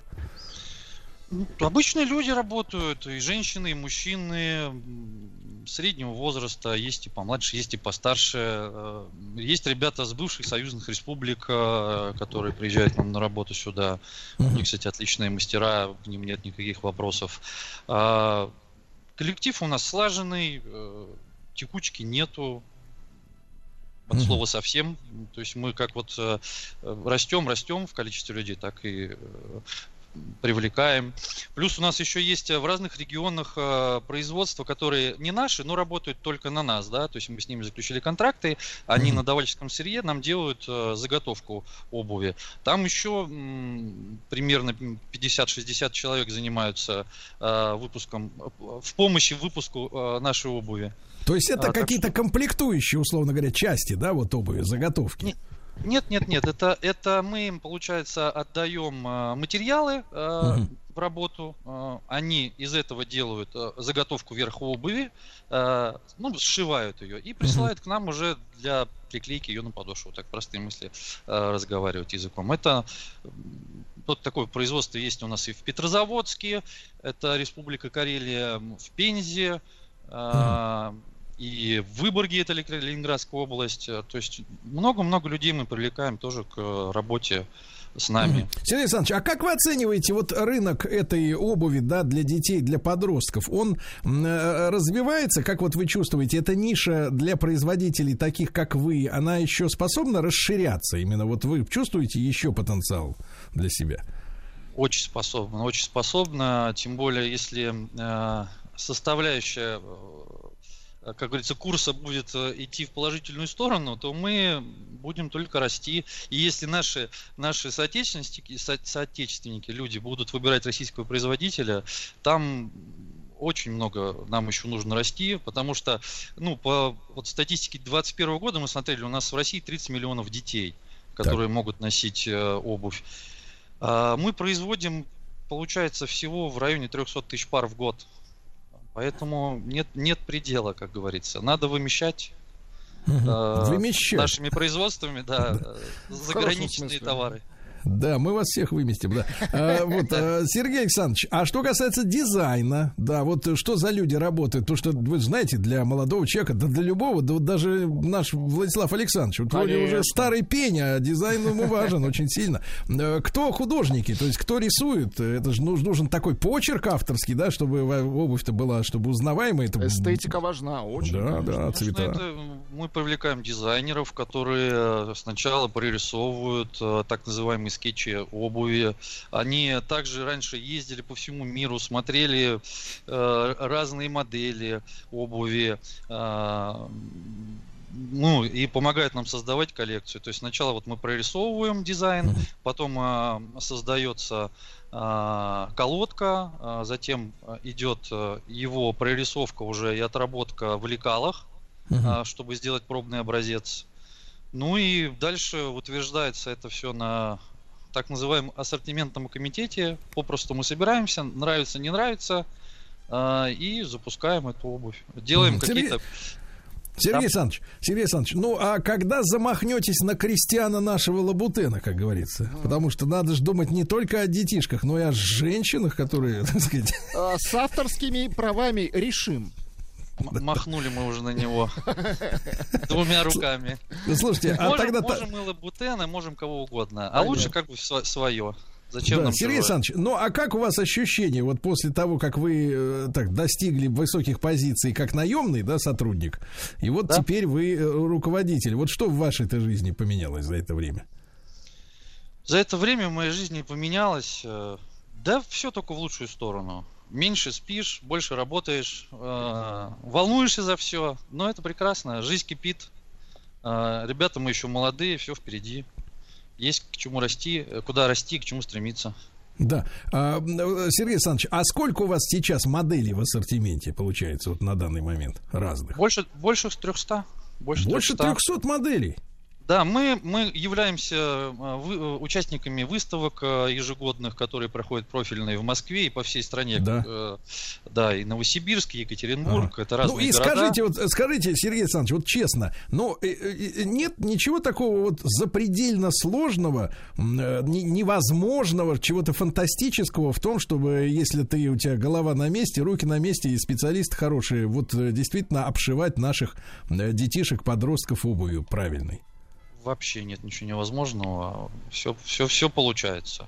Все делаем. Вот. Единственное, что пока не печатаем обувь на 3D принтере, а такое говорят уже возможно, да. Но мы все руками, все на, Да. на- с любовью, как говорится. и Да, Сергей. Александрович, ну огромное спасибо вам, всему коллективу, и питерскому 85 человек, и те, которые ребята в других городах, им большой привет, да, из Москвы. Компания Баттелини, друзья мои, battелини.ру сайт, ну, я думаю, что если кто-то на И, аутсорте и есть группа ВКонтакте, обувная фабрика Бытилень. Там информация побольше, поактуальнее. Побольше, побольше ВКонтакте. Да, спасибо большое, Сергей Александрович. Вам хорошего рабочего дня, да, трудового. Вот, Спасибо Питеру- вам, всего доброго. Да, спасибо. Питеру привет, ребят. Ну и вы, понимаете, совершенно бескорыстно готовы помочь и и в вашем э, деле, да. Мой адрес простой, стилавинсобачкабк.ру. Сделано в России.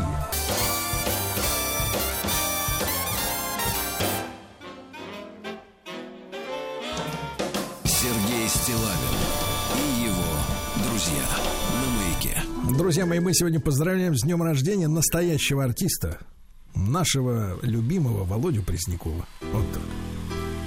Живая запись. С концерта.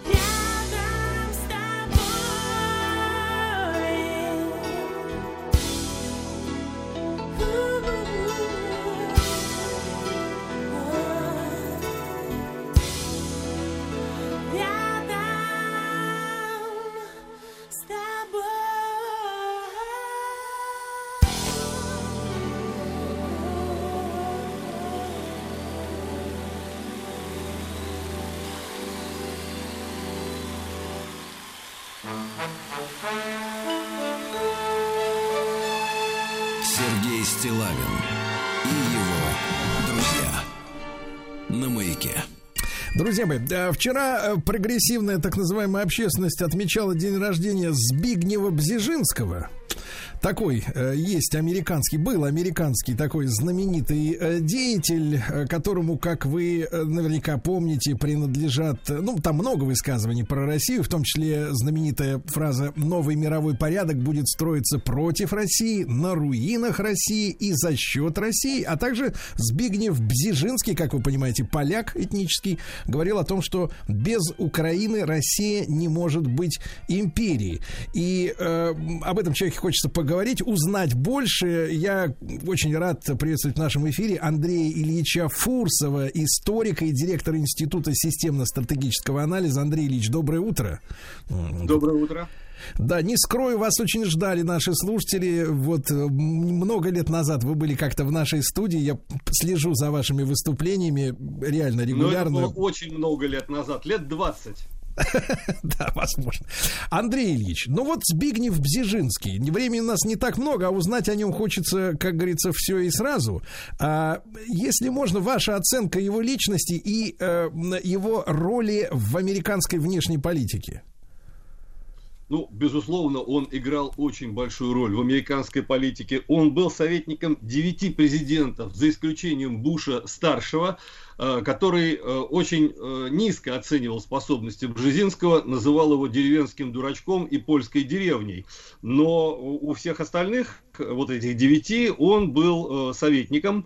Правда, представители старшего поколения дипломатического в Соединенных Штатах, Роберт Ловет, Гарриман, э, Дин Ачисон, вот те люди, которые и создавали военную Америку в 40-е и 50-е годы, они очень скептически относились к Бжезинскому. Но дело в том, что в 60-е годы про- произошло такая, произошла смена э, вот этих элит экспертно-аналитических пришли люди типа Бжезинского, Киссинджера, Хантингтона, Ростоу, и это были совершенно уже э, другие люди. Вот. Так же, как потом в, начале 21 века пришло еще, еще, слабее поколение, то есть там, можно сказать, закончилось время фрейров и наступило время урок. Кстати, сначала Обама очень понравился Бжезинскому, и он даже говорил, что это будет новый Кеннеди, но потом очень-очень быстро разочаровался. Так вот, Бжезинский, безусловно, играл очень большую роль, особенно роль, э, сказать, такую антисоветскую, хотя он очень многие вещи себе приписывал. Ну, например, он приписывал себе тот факт, что он именно он разработал план, как заманить а, в Советский, Советский Союз в Афганистан. Это неправда. А, Этот план разработал значительно более серьезный человек, чем Бжезинский. А, Начальник разведки, руководитель разведки французской Александр, граф Александр де Маранж, который, по, уйдя со службы, его тут же выдернули американцы, и он как раз и разработал этот план. И, на мой взгляд, Демаранж значительно более серьезная теневая фигура, чем Бжезинский. Ну, так всегда бывает. Э, О людях, которые на первом плане знают больше. Э, Скажем, если говорить о Советском Союзе, там, про 60-е, 70-е годы. Вот Андропов, вот Косыгин, вот Брежнев. Но значительно более серьезные были люди. Луньков, Петовранов, Дубоносов. Но о них никто не знает. Бжезинский это, это фасад. Его очень часто сравнивают с Киссинджером. Но, безусловно, на мой взгляд, сравнение здесь будет в пользу Киссинджера, потому что Киссинджер был не только теоретиком, но и практиком. А вот у Бжезинского с практикой получалось э, хуже. Единственное, где он вот отметился, это в разрушении Советского Союза. Причем почему отметился? Потому что была такая задача поставлена. Если помните, в конце 70-х, начале 80-х годов, когда уже собирались американцы максимально ослаблять, но вовсе не разрушать на тот момент, а, так вышло, что р- а, получилось разрушение. А, Так вот, в администрации Рейгана и, а еще раньше около Картера появилась масса народу, э, сказать, польского происхождения, католиков. Э, Бжезинский по- появился около, около в- совсем во властных коридорах. В это же время Иоанн Павел II поляк. Э, То есть это была такая ставка вот на э, католическую линию уничтожения Советского Союза. Э, Ну, Бжезинский, безусловно, автор очень многих работ, в том числе автор э, вместе со своим учителем Карлом Фридрихом, он написал книгу в 1956 году о советском тоталитаризме. Но вот наша вся эта политологическая шантропа, которая до сих пор пользуется термином тоталитаризм в отношении Советского Союза, вот они не знают, что в 60-м году Бжезинский отказался от использования термина тоталитаризм по отношению к Советскому Союзу. И когда Карл Фридрих предложил ему в 60-м году переиздать книгу, тот сказал, нет, вы знаете, я больше не считаю Советский Союз тоталитарным обществом. А, то есть вот э, это очень такой был а, интересный человек. И отдельная интересная страница, она уже связана не столько с Бжезинским, сколько вот с нашим истеблишментом.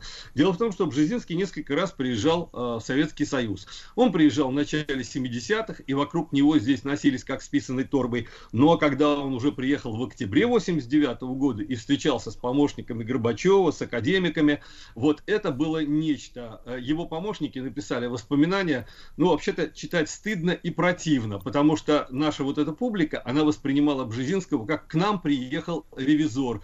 Они угодливо рассказывали ему антисоветские анекдоты, смеялись над советским прошлым, э, и чем удивили, кстати, даже э, помощников. Ну, а Бжезинский, сказать, и выступал как ревизор, который вот приехал посмотреть, как тут демонтируется Советская империя.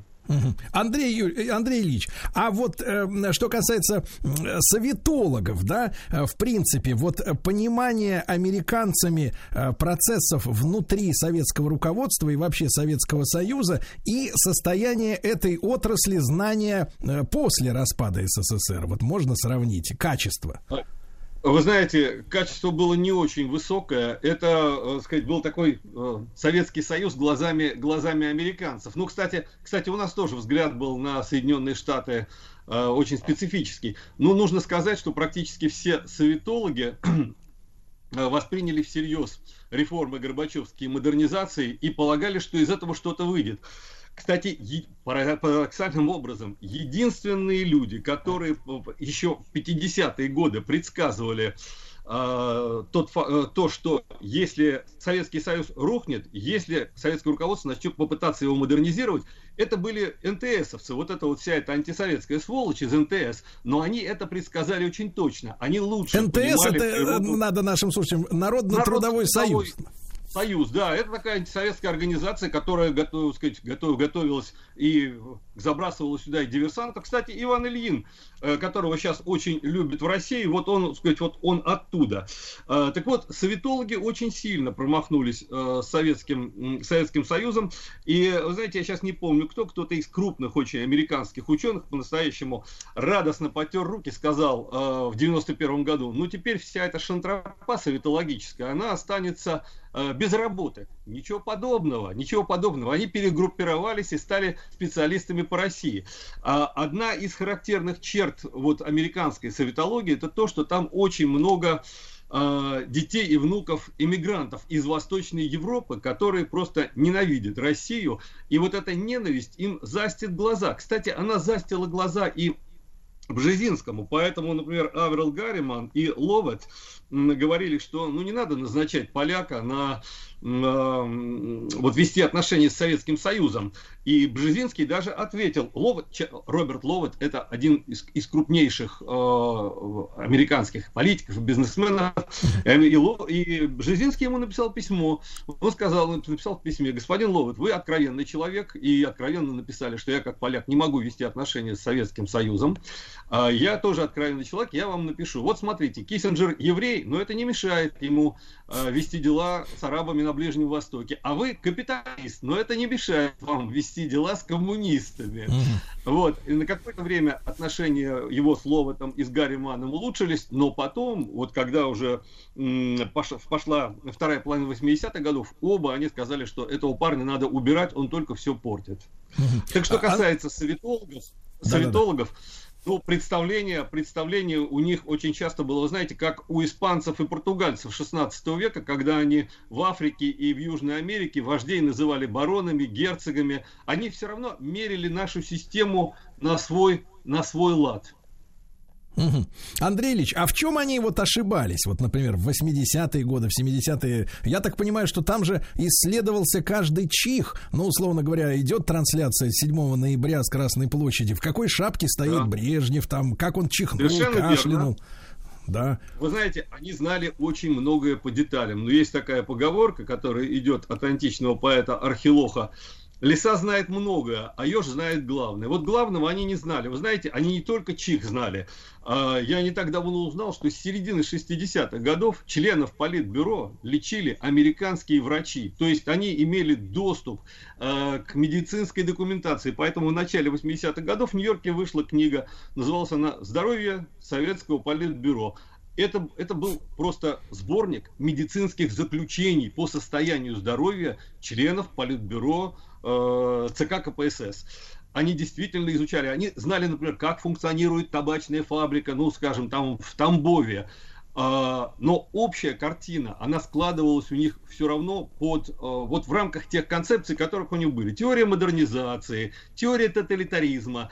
А как известно, э, сказать, в- ты видишь то, что показывает тебе э, твоя теория. Не случайно Сталин без теории нам смерть, смерть, смерть. Поэтому, Андрей Ильич, э, Андрей Ильич, а они- можно вопрос? Смотрите, ведь в принципе и на Западе, и у нас, э, да, везде, в любой приличной стране, да, есть, э, так сказать, корпус внешней разведки, да, где работают люди, которые не просто там безупречно знают язык противника, имеют легенды, о, изучают образ жизни, подстраиваются э, и долгое время работают успешно там десятилетиями в других странах без дипломатического прикрытия, изображая местных, и никто их не разоблачает, если не какой-нибудь очередной предатель, да, допустим, или какая-то утечка. А неужели, неужели они не могли понять, вот используя это, эту методику в, той же, в том же плане внешней разведки, да, это мимикрирование под местных, понять менталитет, понять особенности, почему такой разрыв э, в понимании между разведчиками и политиками? Сергей Валерьевич, дело в том, что разведчик добывает информацию, а обобщают ее в аналитических структурах. Это разные вещи. Причем это не только, не, только, не только так э, в ЦРУ, но и в КГБ было так. Мне когда-то Леонид Владимирович Шибаршин рассказывал, я его тоже спросил, я говорю, неужели вот это по Америке не понимали? Он говорит, так э, дело в том, что мы, не- хотя у нас, говорит, был аналитический отдел, но в основном мы добывали информацию, а обобщали э, вот это все Другие. в международном отделе ЦК КПСС, с которым о, у ПГУ, первого главного управления внешней разведки КГБ, были очень напряженные отношения. Кстати, как мне объяснил один знающий человек, может для наших читателей это будет интересно, э, последние 5-6 романов Стругацких – это иносказательное изображение противостояния э, первого главного управления КГБ и международного отдела ЦК КПСС. Мгм. Любопытно. Я даже имел в виду не обобщение, Андрей Ильич, а просто методологию понимания противника. Неужели, так сказать, американцы не могли вызвать, условно говоря, своего какого-нибудь шпиона и не попросить его объяснить, как надо смотреть на советы, под каким углом, и понимать вообще э, суть э, жизни в России, в, ну, в Раз- советской России? разведка, Сергей Валерьевич, разведка не- это не про это. У нас ведь то же самое было по отношению э, к Америке. Но были, конечно, так сказать, выдающиеся люди, там типа Лунькова или Дубоносова, которые понимали, как функционирует западная система. Но задача у разведчиков совершенно другая. Это вопрос, в принципе, вопрос объяснения чужого общества. Это наличие адекватной теории этого общества, которая отталкивается не от, от самого этого общества, а не от какой-то внешней картинки. Понимаю, У нас была понимаю. ошибочная, у, нас была ошибочная картинка американского общества, и у них была ошибочная, сказать, картинка. Вот. Так это даже отражается в тех фильмах, которые, э, значит, Голливуд ставил о советском обществе. Это уже, так сказать, такие мелочи, это попса, но там отражается восприятие, вот как они видели нас. И как мы видели их. Да, Андрей Ильич, э, друзья мои, Андрей Ильич Фурсов с нами, историк и директор Института системно-стратегического анализа в прямом эфире. А об Дзержинском мы говорим, у него вчера был день рождения, но пять лет его уже как нет, э, так сказать, с планеты Земля. Андрей Ильич, ну вот эта фраза знаменитая, да, про новый мировой порядок, что там за счет России, на обломках России э, и так далее, да, и фраза о том, что Россия без Украины не империя. Насколько Бзижинский был прав или ошибался вот в этих установках? Я думаю, что Россия может быть империей и без Украины. Другое дело, что время империй прошло, наступило время макрозон, что не исключает вовсе глобализацию. Просто э, та глобализация, которая закончилась буквально, вот сказать, вот ковид подвел черту под старой глобализацией, стартовавшей разрушением Советского Союза, сейчас начинается принципиально новая, но это не исключает формирование крупных макрозон. Так что здесь э, насчет Украины он, так сказать, сильно ошибся. Это он выдавал желаемое за действительное, как говорят англосаксы, wishful thinking. Э, Что касается первой вещи, насчет Да, руин порядка. России, Я процитирую. Новый мировой порядок будет строиться против России, на руинах России, за счет России. Да. Это, это абсолютно от- отражает э, точку зрения Бжезинского и определенных кругов на Западе. Но дело в том, что те, кто называл, называл кого писатель Олег Маркеев э, назвал хозяевами мировой игры, вот дело в том, что э, для них национальная государственность не имеет значения. Э, может оказаться, что на руинах Соединенных Штатов будет построен новый мировой порядок. Сейчас судя по всему, в руины попытаются превратить Европу. Ну, э, дело в том, что э, определенная часть мировой верхушки, конечно, хочет превратить э, Россию в руины, но хотя здесь для той же мировой верхушки и для за- постзападных элит есть свои плюсы и свои минусы. Просто Бжезинский ненавидел Россию э, э, как поляк, потом он был женат на дочь, на, на внучке э, Бенаша, э, которого в 1948 году попросили из, э, из Чехословакии. Вот. Но, понимаете, когда мы говорим э, о Бжезинском, о том, что он говорит, нужно помнить такую вещь. Вот если взять мировую иерархию, то верх это хозяева мировой игры, потом идут игроки, потом помощники игроков, потом фигуры. Бжезинский был всего лишь помощником игроков, причем статусом пониже, чем Киссинджер. Поэтому э, он мог говорить что угодно, э, выражая интересы определенной группы э, там, игроков или хозяев игры. Но жизнь меняется, и может быть все совершенно, совершенно по-другому. Так что здесь не стоит слушать э, злобного поляка. Вот эта, кстати, злоба, она ему, она ему очень мешала. Кстати, обратите внимание, в отличие от Киссинджера, Бжезинский не смог выстроить отношения э, с журналистами, хотя он никогда не позволял себе таких высказываний, которые позволял Киссинджер.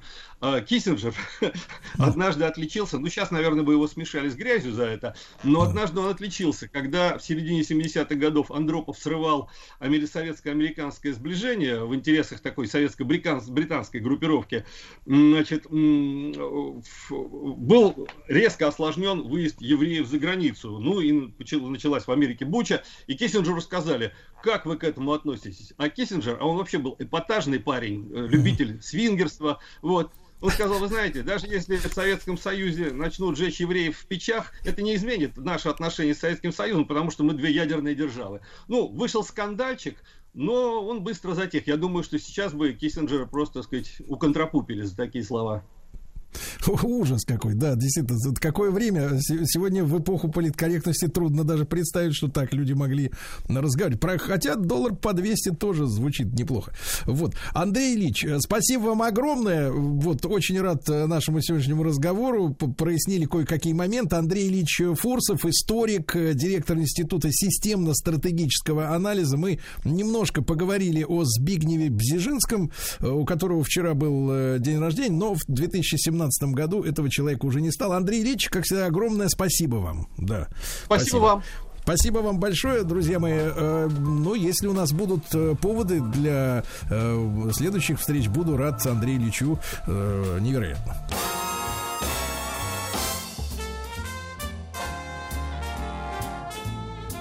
Сергей Стилавин и его друзья.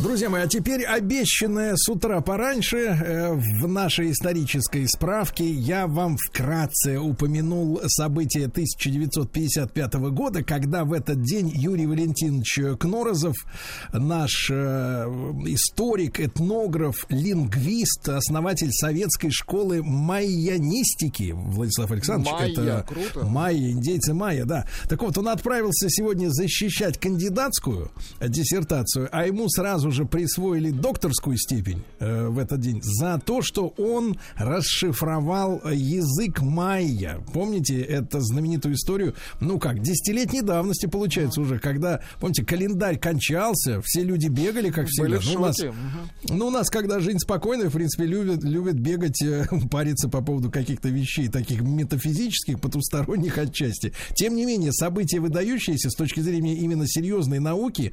А Юрий Валентинович его не стало, к сожалению, в 99-м году.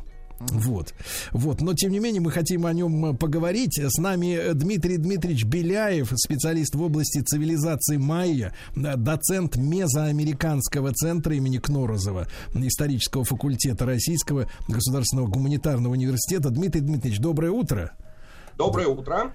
Да, Дмитрий Дмитриевич, мы, понятное дело, достаточно далеки от вот этих, э, э, так сказать, э, тех вещей, которыми профессионально занимаетесь и вы, и, и Юрий Валентинович. Но вот расскажите нам эту историю о том, как он подобрался к расшифровке вот, так сказать, письменности майя. Как это произошло?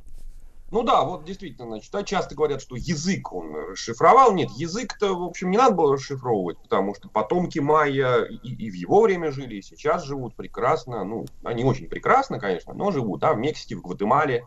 Поэтому с языком все было понятно. Да? Непонятна была письменность, памятники которой были известны там с конца 18 особенно с 19 века, да, нахо- находили их как на руинах древних городов в Мексике и в Гватемале, так и они были известны по рукописям, которые э, в, да, в эпоху колониальную да, испанцами были привезены в Европу и остались там в разных э, городах европейских, в Дрездене, да, в Мадриде, в Париже и так далее. И э, да, вот уникальность в этом смысле ситуации состояла в том, что э, так сложилось, что на тот момент э, научный истеблишмент, который в основном э, да, находился в Соединенных Штатах, это были ученые американские, и э, там Сильванус Морли, например. А, Он еще на ЦРУ подрабатывал по молодости, тоже будучи археологом и одновременно шпионом. Ну, тогда это случалось. А, да, и э, Джон Эрик Томпсон, он британец, ну, в тот момент работал в США, они считали, что вообще, так сказать, это не письменность. Да, это значки, которые имеют любое значение, кроме того, что при помощи их записывается речь. Вот это принципиальный момент. А как, а, Они Дмитрий, считали- Дмитрий Дмитриевич, а как эти американцы с англичанином объясняли? Говорили, что просто вот от не- нечего делать, сидели там... Ну, э, как объясняли, что это вот как раз календарные записи, да, Сильванус Морли, он был сторонником таким больше календарной точки зрения, да, что это все посвящено календарю. Майя были очарованы ходом времени, написал он, очень такая метафора красивая, да, и поэтому они записывали на там, каменных монументах или на бумаге своей индийской все, что касалось времени. Окончание периодов э, или астрономические события, там, да, затмения, э, циклы Венеры, циклы других планет. А Томпсон считал, что это вот такая метафорическая система, что вот там не только хронология передавалась, но и некоторые концепции, э, значит, э, такие мифологические. Но не простые вещи, то есть, да, не, не история в этом смысле, а вот что-то такое супер важное. Но это во многом, с одной стороны, конечно, было связано, наверное, с тем, что ну, определенное э, представление э, о, э, ну, не совсем неполноценности, да, и Томпсон, и Морли, они любили майя, но, тем не менее, им казалось, все-таки они какие-то такие, да, не, не европейцы. Вот, да, э, значит, а, а с другой стороны, наверное, вот у Томпсона это отчетливо видно, он, значит, да, был участником Первой мировой войны, и он, наверное, стремился в этой э, такой цивилизации, в которой, например, не было войны, а был только мир, сплошные жрецы, э, календарные, э, значит, астрономы управляли обществом, стремился вот избежать этого ужаса, который он пережил, будучи человеком молодым. Да? Для него Майя был такой идеал какой-то. Вот. А, значит, но главное, что это была принципиальная позиция. Прочитать это нельзя, да, это не язык, это вот Томпсон называл это мешанина. Там вот может быть чуть-чуть что-то такое, да, есть про людей. Вот там логика его можно передать следующим образом. Вот та знак, который Кнорозов, когда потом начал дешифровку, да, он прочитал его как слоговой знак ЦУ, да, сочетание двух звуков, да, согласно и гласно. Значит, он встречается в записи слова «цуль собака». Ну, вполне логично, да, как записать слово «цуль собака», надо написать два слоговых знака «цу» и «лу», и вот получается, да, как у нас, да, как записать там слово, э, я не знаю, «дом», «до» и «мо». А, значит, мы написали слогами, например, да, если. А, значит, а Томпсон говорил, нет, это вот знак, который, значит, ЦУ, он такой похож на скелет, А значит, да, собаки, они в Мексике, в Гватемале, они такие худые все, да, значит, у них ребра торчат, что плохо их кормят, естественно. Вот это и есть та самая метафора грамма, которая передает, значит, почему этот знак встречается рядом с изображением собаки. Ну, логика, да, в общем, очень своеобразная, прямо скажем. Э, Да, и во многом, конечно, которая завела э, не только Томпсона, да, но не только Морли, но и других ученых, которые за ними следовали совершенно не в те дебри.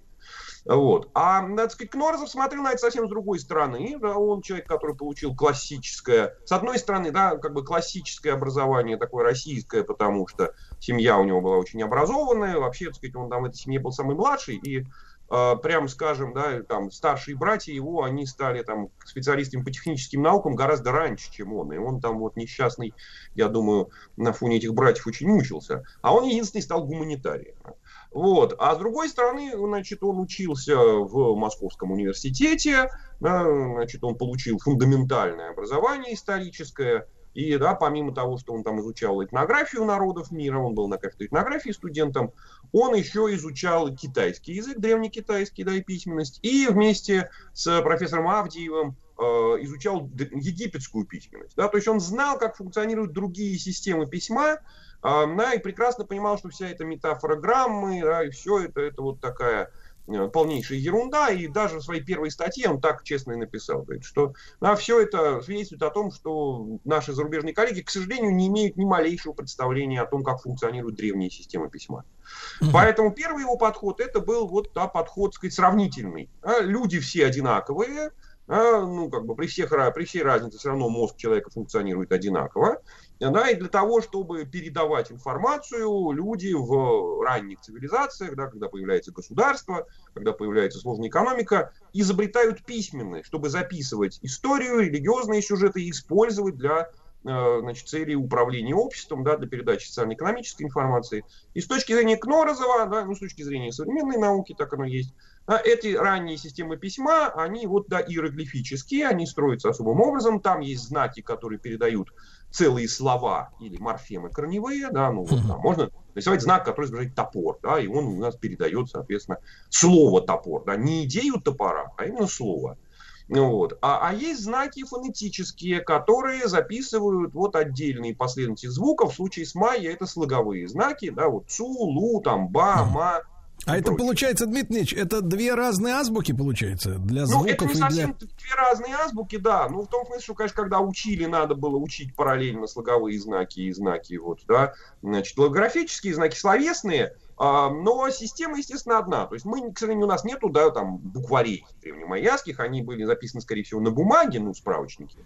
Но мы, в общем, так где встречаем, понимаем, что да, нас, ну, как современный китайский в этом смысле, да, как современная китайская письменность, надо учить разные знаки, или там японская, да, где есть знаки слоговые, да, вот кана, а в то же время, если человек грамотный, надо еще и зна- знать вот эти канти, да, и, значит, да, заимствованные из Китая иероглифы. Но Да. в случае с майей, так сказать, можно было записать чисто слогами, да, но все-таки это не очень красиво, да, и не очень важно. Письменность была связана не только с насущными потребностями, но и вот опять-таки с идеологией, с религией, поэтому значимые вещи, да, типа там царь, или там небо, да, или солнце, надо было записать все-таки знаками словесными, чтобы всем было понятно, что это такое. Вот. А, Дмитрий Ильич, а Кнорозов- как, Да. а как Кнорозов э, в итоге вот при вот, ну открытие само это произошло? Это было Да. какое-то озарение там во сне или как вот это? Ну, как озарение. Нет, озарение, конечно, тоже, безусловно, наверняка было, но это, в общем, прежде всего работа такая методичная, упорная. Кнорозов, э, вот с одной стороны, опирался на эту базовую теорию, да, что вот так построены системы письма.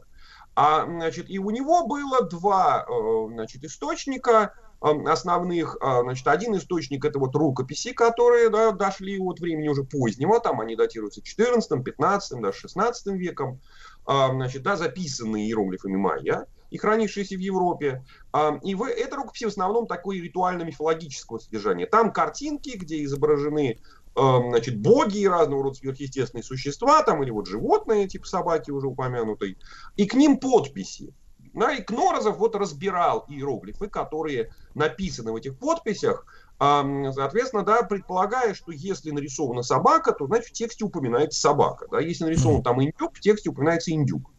И он выделял те иероглифы, которые да, значит, в этих э, в параграфах э, отдельные, да, сравнивал их, значит, и вот предполагал, что, значит, вот здесь, например, записано слово индюк. Давайте, так сказать, найдем, да, а, какое слово у нас бывает. А вот здесь написано слово собака, и в нем такой же знак слоговой, как и в слове индюк.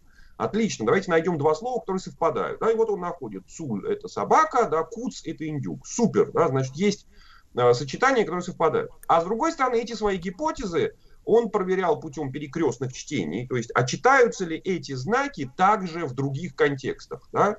Вот там мы нашли, соответственно, слоговой знак ку, да, им записано слово индюк, куц, да, два слоговых знака, ку и цу. Будет ли этот знак работать также в другом контексте? Да? Он работал. А с другой стороны, у него был, ну, как бы такой проверочный материал, так называемый алфавит Ланды. Это епископ Юкатана, ну, точнее, он был там, начальником францисканского ордена, да, провинциалом ордена на Юкатане. В 16 веке, э, значит, да, он написал сообщение в Юкатане, где описал для младших священников, которые занимались христианизацией индейцев, вот такой справочник по истории, культуре, э, всему майя. В том числе у него там был параграф посвященный письменности. И Ланда попытался передать, насколько он мог, что такое письменность майя. У него не очень получилось, потому что он-то это считал именно азбукой, да, он считал, что это буквы, которые соответствуют звукам. А э, информатор его, он ему как бы совсем не то рассказывал. Да, и вот, сказать, Ланда привел там как раз вот эту их азбуку, да, или алфавит, э, значит, как он записывает, который, как показал Кнорзов, опять-таки, э, значит, это список слоговых знаков, которые звучат так же, как название букв испанского алфавита. Да? Ну вот Да. А. Это слоговой знак Да. А. Да, Дмитрий Дмитриевич, мы сразу после короткой рекламы продолжим. Дмитрий Дмитриевич Беляев, специалист в области цивилизации майя. Э, говорим сегодня о Юрии Валентиновиче Кнорозове. Друзья мои, с нами Дмитрий Дмитриевич Беляев, э, доцент Мезоамериканского центра имени Кнорозова, исторического факультета РГГУ и специалист в области цивилизации майя. Дмитрий Дмитриевич, у нас, да, к сожалению, это время с вами летит невероятно быстро, да, ваша замечательная лекция, да. Я же нашим слушателям, мы, может, вернемся к этой самому открытию, да, к факту, э, обещал, что мы э, вот э, научную точку поставим в том самом календаре, который 10 лет назад сводил общественность с ума. Люди Ну, готовились к концу света. Значит, что это было такое? В чем суть? Точка-то, собственно, поставлена была 10 лет назад, да, когда никакого конца света не произошло, по-моему, это лучшее доказательство. Нет, все очень просто. Опять-таки, календарь майя, как многие календари архаические, он циклический. да, и в нем есть, заканчиваются разные циклы. Да, год, двадцатилетие, там, да, период, который приблизительно соответствует нашим 400 годам и так далее. И вот один из самых важных периодов это а, значит, да, 13 а, вот этих больших циклов, ам, которые в целом да, занимают, э, соответственно, 5126 лет. На 13 число священное в Мезоамерике, потому что там 13 богов э, очень важную роль играет, которые управляют миром, да, и каждый цикл они сменяют друг друга и так далее. И вот в одном из текстов майя, э, который датируется концом 7 века, там сообщение было о том, что вот в, да, в тот день, который соответствует 23 декабря 2012 года по нашему календарю, закончится вот этот 13 цикл.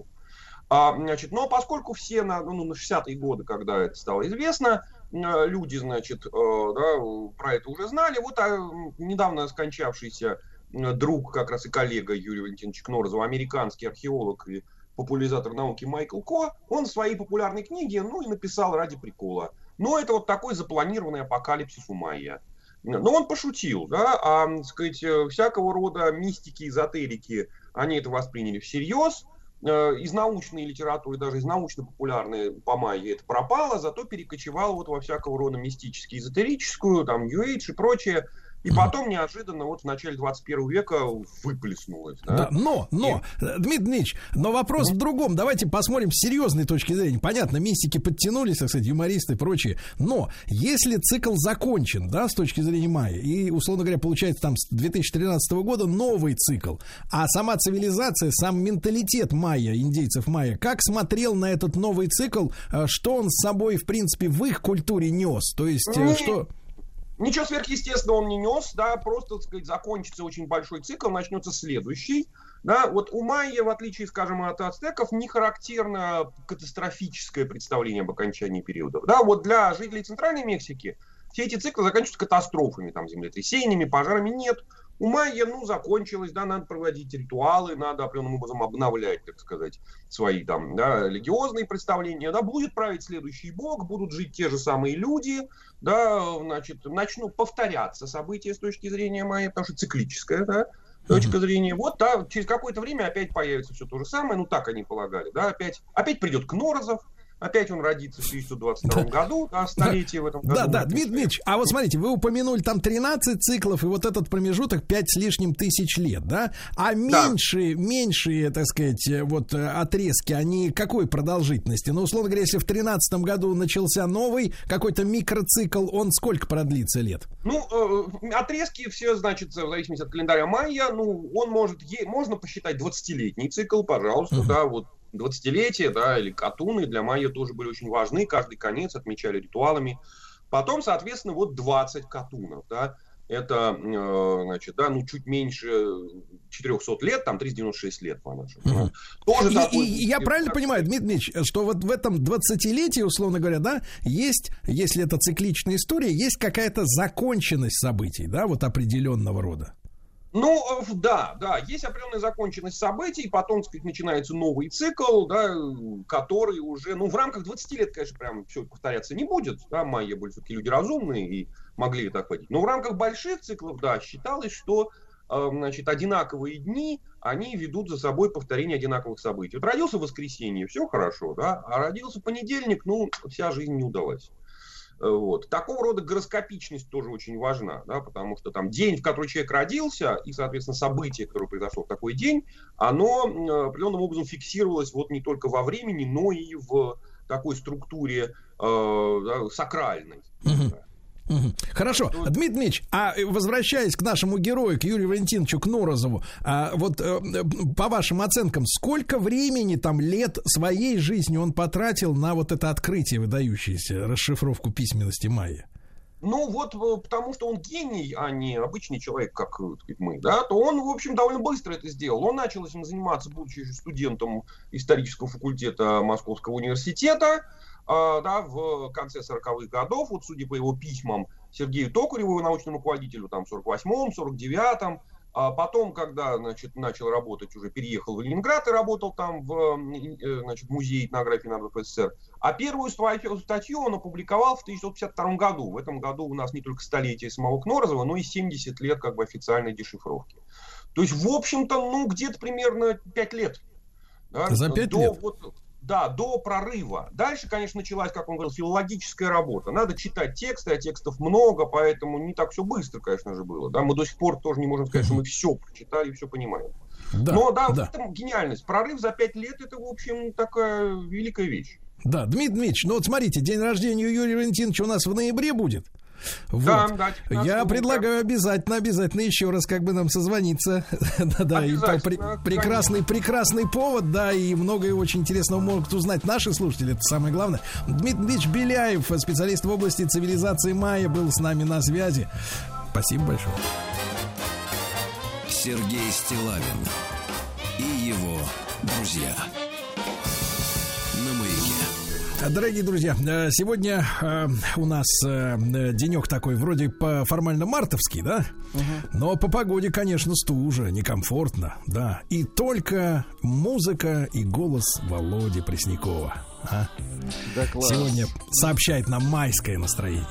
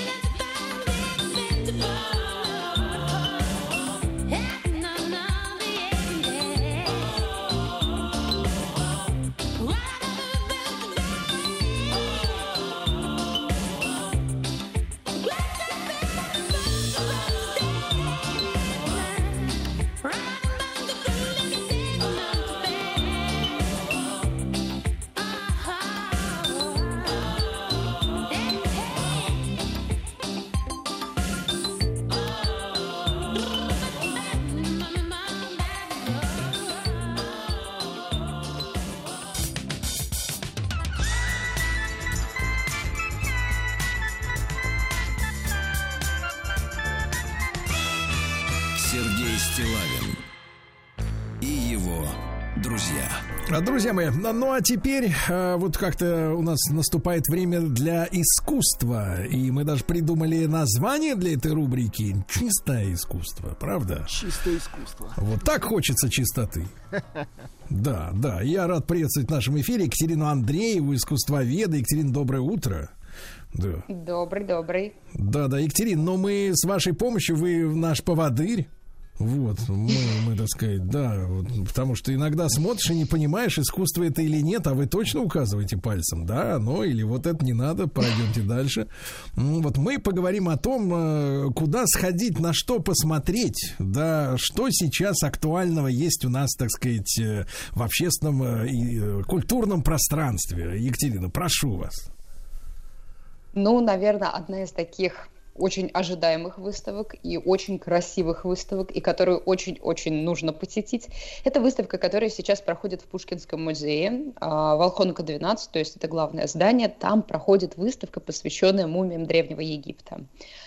Выставку, в принципе, а, наверное, сложно вообще сказать, что Пушкинский музей последние годы, я не знаю, последние лет 10 делает хоть какую-то плохую выставку. Что не выставка, у Пушкинского музея это настоящая жемчужина, это настоящее событие, когда полностью подготавливают пространство, когда подготавливают очень красивую историю, презентацию этой выставки. И вот сейчас они подготовили как раз а, выставку, посвященную истории мумии, там огромное количество экспонатов представлено, что важно, показывают то, что ну, как всегда, было скрыто от наших глаз. Мы никогда этого не видели. Видели только Так. специалисты, а теперь и мы можем увидеть. Так, так, так, погодите, а что, а что они такого покажут? Помню, помню, мумии в Эрмитаже были, так сказать, на постоянной основе. Они что, их перевернули теперь наконец? Показали, что там с изнанки? Ну, в- когда мы ходим в Пушкинский музей и смотрим его постоянную экспозицию, мы бесспорно видим несколько мумий, которые там представлены. Мы видим саркофаги, но здесь вытаскивают, я извиняюсь за выражение такое, как вытаскивают, а, показывают более, э, более 400 экспонатов, которые, ну, не всегда показывали. Плюс постоянная экспозиция Пушкинского музея – это все-таки хронология египетского искусства, там присутствует абсолютно все. А здесь выставка посвящена именно процессу мумификации. И она состоит из восьми разных этапов, в которые нам ну, демонстрируют всю эту историю. То есть сначала нам показывают, вот смотрите, есть мумии, и мы такие, хорошо, а почему мумифицировали в Древнем Египте? А потому что это традиция для Египта, которая связана, ну, во-первых, с религией, а во-вторых, она связана с климатом. В Египте особо, ну, как бы не закопать, не кремировать, ничего. Только как раз мумификация. Потом нам рассказывают, что, оказывается, это еще и связано с религией. Нам рассказывают на следующем этапе выставки, как она разворачивается. То есть она прям вот, э, ну, примерно, наверное, как конфета. Мы сначала снимаем одну упаковку, потом другую упаковку и доходим до самого центра, то бишь до понимания того, зачем была нужна мумификация и что она значила в Древнем Египте. То есть следующим этапом нам рассказывают про бога Осириса. Потом нам рассказывают, что было в этих гробницах. А, то есть там находится далеко не только саркофаг. Там, например, была еда. Египтяне обожали есть, и они безумно боялись остаться в потустороннем мире без еды. Поэтому был даже специальный ритуал отверзания уст. Ему посвящен отдельный этап выставки. А, то есть, когда мумия уже... Отверзание уст, да, так называется этот ритуал. То есть берут мумию, она уже готова. Хочется Но вопрос, стиснуть а как- зубы. И сразу появляется вопрос, а как же она будет есть?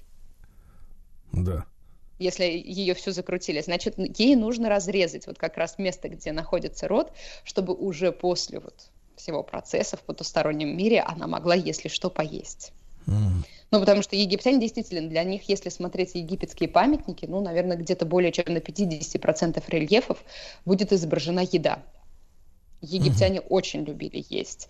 А, И поэтому в гробницах мы можем увидеть огромное количество изображений еды, мы можем увидеть а, фальш сосуды, которые на самом деле сосудами не являются, но это уже, скажем так, детали. И вот этому тоже посвящено а, место на выставке, и далее после этого идут погребальные тексты, которые дополняли весь этот ритуал. Ну и самое интересное, это уже идет мультимедийная зона, где нам прям поэтапно буквально разворачивают мумию. То есть мы можем посмотреть, как она выглядит уже в готовом виде, и потом по слоям, доходя непосредственно до самого тела. То есть это выставка, которая будет, конечно, интересна абсолютно всем, как детям, потому что Египет, конечно же, окутан огромным количеством мифов, а, фильмы посвящены а, также Древнему Египту огромное количество. Это будет интересно взрослым, и это, конечно, будет интересно специалистам, потому что показывают много того, что ранее было скрыто. Ну и плюс просто сама экспозиция, она сделана очень красиво. То есть это те выставки, на которых приятно проводить время. Даже если ты ничего не знаешь о Египте, ты им не интересуешься, тебе приятно там походить, потому что нам не, нам не просто показывают памятники, нам пытаются создать вот эту историю, нам, нас пытаются погрузить в этот древний мир. Мгм. Екатерина, но это вот как бы вот страшная выставка-то для людей, потому что э, когда вы начали описывать, особенно вот э, отверзание уст, прозвучала фраза вроде по-русски, а, а используется это нечасто, да. И мне сразу вспомнился фильм «Мумия», не помню, первая, вторая, где там э, колдуна проклятущего заживо мумифицировали. Он-то рот-то сразу Это сам, да. сам открывал, э, потому что кричал громко. Ему ничего резать не пришлось. Ему там всего выпотрошили. Ужас. М, Мне кажется, а там, ну, без перформанса, да, эта выставка. Там ничего так вот, э, как бы, анатомического театра нет никакого. Нет, никаких ужасов там не показывают. Ну, единственное, это последний как раз зал, где идет мультимедийная зона. Там а, идут как раз сканы, как выглядит эта мумия на всех ее этапах. Ужас, да. Ну, для смелых людей, да, пожалуйста, да, да, приходите в Пушкинский музей, правильно, да? Вот. А вот по соседству, Екатерина, по соседству. По соседству находится галерея искусства стран Европы и Америки 19-20 века. А вообще эту галерею очень часто используют для каких-то экспозиций, для выставок, и увидеть ее целостную экспозицию, какая она изначально задумывалась в этом здании, не всегда получается, но вот в феврале открылась как раз возможность, где нам на втором и третьем этаже экспонируют регулярную выставку. И вот с одной стороны можно задуматься, что а зачем идти и вот прямо сейчас бежать и смотреть постоянную экспозицию? Вот как раз за тем, что этот зал, а, точнее вся галерея очень редко представляется в своем изначальном виде, потому что чаще всего туда что-то привозят, что-то нам показывают, какие-то временные выставки, которые длятся месяц-два, потом неделю-другую это разбирают, а потом сразу же готовят к следующей выставке. И посмотреть э, классическую развеску Мане, Дега, Гогена, Матисса, Пикассо к сожалению, не всегда получается. А вот сейчас второй и третий зал можно посмотреть обновленную постоянную экспозицию. Угу. Екатерина, но нам теперь, э, вот я снова обращаюсь к вам к, как к поводырю, в первую очередь, друзья мои, с нами Екатерина Андреева, искусствовед. Вот мы в нашем проекте «Чистое искусство» говорим о том, э, как, куда надо пойти и как, главное, смотреть. Вот, э, вот нам надо, нам надо вот маленькую лекцию про Мане, Дега, чуть не сказал Дегу, Гогена и Матисса, да? Вот, вот я чувствую, на том конце провода замер наш Владислав Александрович затаился, боится хоть слово проронить лишнее, да, показаться простолюдином. Вот, и беру весь удар на себя, но тем не менее. Вот как надо нашему человеку, да, подойти к просмотру этого замечательного искусства? Вот что надо, что надо знать предварительно, чтобы, чтобы зашло? Ну, надо для начала точно знать, что 19 век – это век перемен, и не только конец 19 века, где ну, период, когда э, создают свои работы импрессионисты, но вообще весь 19 век – это век очень активного развития, когда и меняется не только мир, но, разумеется, меняется искусство. И меняться оно начинает еще в первой половине 19 века. Э, и меняется оно такими художниками, как Делакруа, как Гоя, это те художники, которые немножко смещают вектор с огромных, помпезных, классических картин, которые нам демонстрируют, например, мифологические сюжеты, демонстрируют нам какие-нибудь исторические сюжеты. Они смещают вектор на более простые вещи, они смещают вектор на человеческие эмоции, то есть они не такие пафосно репрезентативные. А в связи с чем, кстати, Екатерина, это же очень важно, да, то есть ведь мы понимаем, что живопись, она да, в очень, э, ну, в подавляющем большинстве сюжетов, да, вот так, так классическая, она основана на религиозности, да, на религиозных сюжетах, на библейскости. А почему? Что случилось в 19 веке, что они стали на человека обращать внимание, на эмоции э, именно э, частных граждан?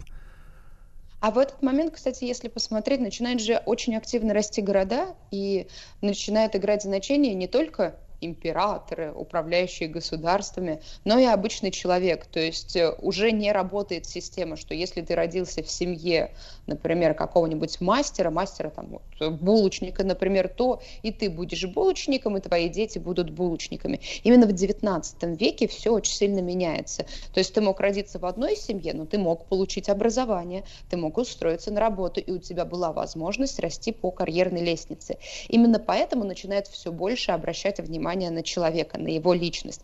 Понятно, что считается, что это происходит еще в эпоху Возрождения, как-никак гуманизм, но mm. действительно это происходит только в XIX веке, когда человек и правда становится важным, когда он становится деятельным и когда он может стать ну, практически кем угодно в зависимости от своих стараний и mm. в зависимости от своих стремлений. То есть, и то есть Екатерина, поэтому... говоря, говоря другими словами, менее изящными, когда у человека начало, э, начался тот процесс, который мы, ну, наверное, сейчас застали э, в пике своего развития, когда у человека начала вскипать эго.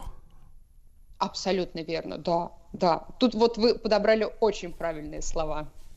Да, хорошо. А вот тогда, ну смотрите, э, начали там, так сказать, э, экономить на холстах, там, опять же, краски меньше надо, чем на, так сказать, типичную какую-нибудь картину, да? Вот, э, как-то камерность появилась. А вот эти товарищи, они же пошли дальше, да, и Матис, и Мане, так сказать, я так понимаю, не сразу людям понравилось. Вот они-то, они куда еще свернули? Вот, э, грубо говоря, с этой дороги индивидуализма, да, либерализма, индивидуализма, куда они повернули вот своей манере изобразительной? Ну, тут очень интересно увидеть этот переход э, как раз в середине XIX века через барбизонскую школу, через барбизонцев, потому что это те художники, почему вот как раз происходит такой взрыв э, потом в дальнейшем импрессионизма. Вы очень правильно сказали, что холсты, они большие, они дорогие, и все эти работы ранее их писали в студиях. А в середине XIX века художники начинают холсты делать чуть меньше, э, начинают развиваться краски, э, начинают развиваться краски, потому что до этого можно было ими писать непосредственно только в студии, а тут начинают появляться тюбики, и художники такие, что это что значит? Я могу взять тюбик краски, холст и отправиться на пленэр и писать все это на улице. Это для нас звучит немного абсурдно и странно, что ты не можешь взять краски и пойти рисовать на улице. Художники в То есть 19 это, веке а, Екатерина, половине это так такой первый, сделать. первый шаг к мобильности, да, получается, в искусстве. Мобильность. Абсолютно верно. Да, и это было очень большим прорывом. И потом художники, значит, пишут на улице, а потом они думают, а что, если мы попробуем запечатлеть не вот все прям как есть, а какую-то эмоцию, секунду, мгновение, как листик, например, падает.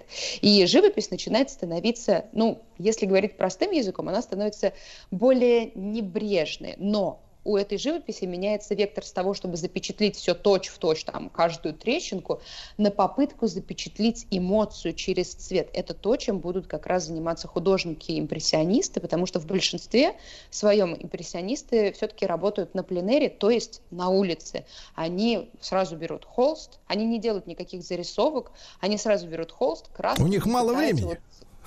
Да, да, да, да, да, да. Это тоже очень-очень важно. То есть они пытаются запечатлеть, ну вот падение солнца, например, именно в ту секунду, в которой вот она, а, оно падает именно сейчас.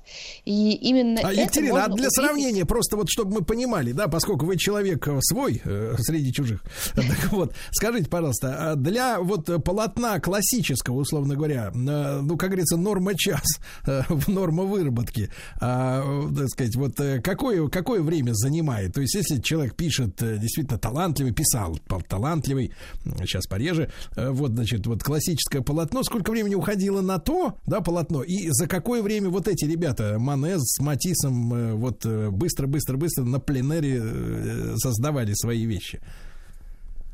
Ну, если мы говорим достаточно про монументальную работу более метра, метра на метр по размеру, то где-то в районе года у художников академизма. Да, ну это все художники, которые являются академистами. То есть там, где мы видим каждую трещинку, а, вот на такие работы уходит где-то в среднем год и более. Ну, есть всегда пример явления Христа народа. 20 лет писалось. Так, а вот товарищи э, из обоймы? А у них все было значительно быстрее, то есть э, работу можно было написать за день, за два. Ух ты. А Но вот... тут очень важно Да. понимать такую вещь, что именно в это время, в конце 19 века, происходит смена вектора, что хорошая работа не равно работа в течение года, потому что, ну, давайте задумаемся, человек любой может сидеть и писать картину год, но это не значит, что его картина будет шедевром. Ну, вот, например, я не умею рисовать. Э, Да. Я буду сидеть и пытаться год что-то нарисовать. То есть я затрачу очень много времени, что, по идее, должно символизировать как раз ну, большую ценность, много Усилия. потрачено времени. Да, бесспорно. Но картина ведь хорошей не будет, потому что я не художник.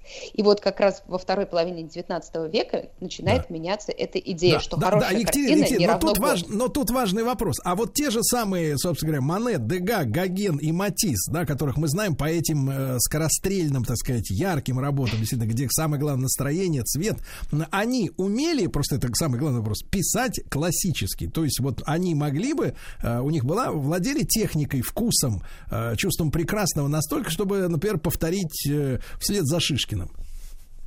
Бесспорно. Очень многие из них э, начинали с того, что были академистами. Очень многие из них выставлялись на Парижском салоне, где принималась в основном все-таки классическая живопись.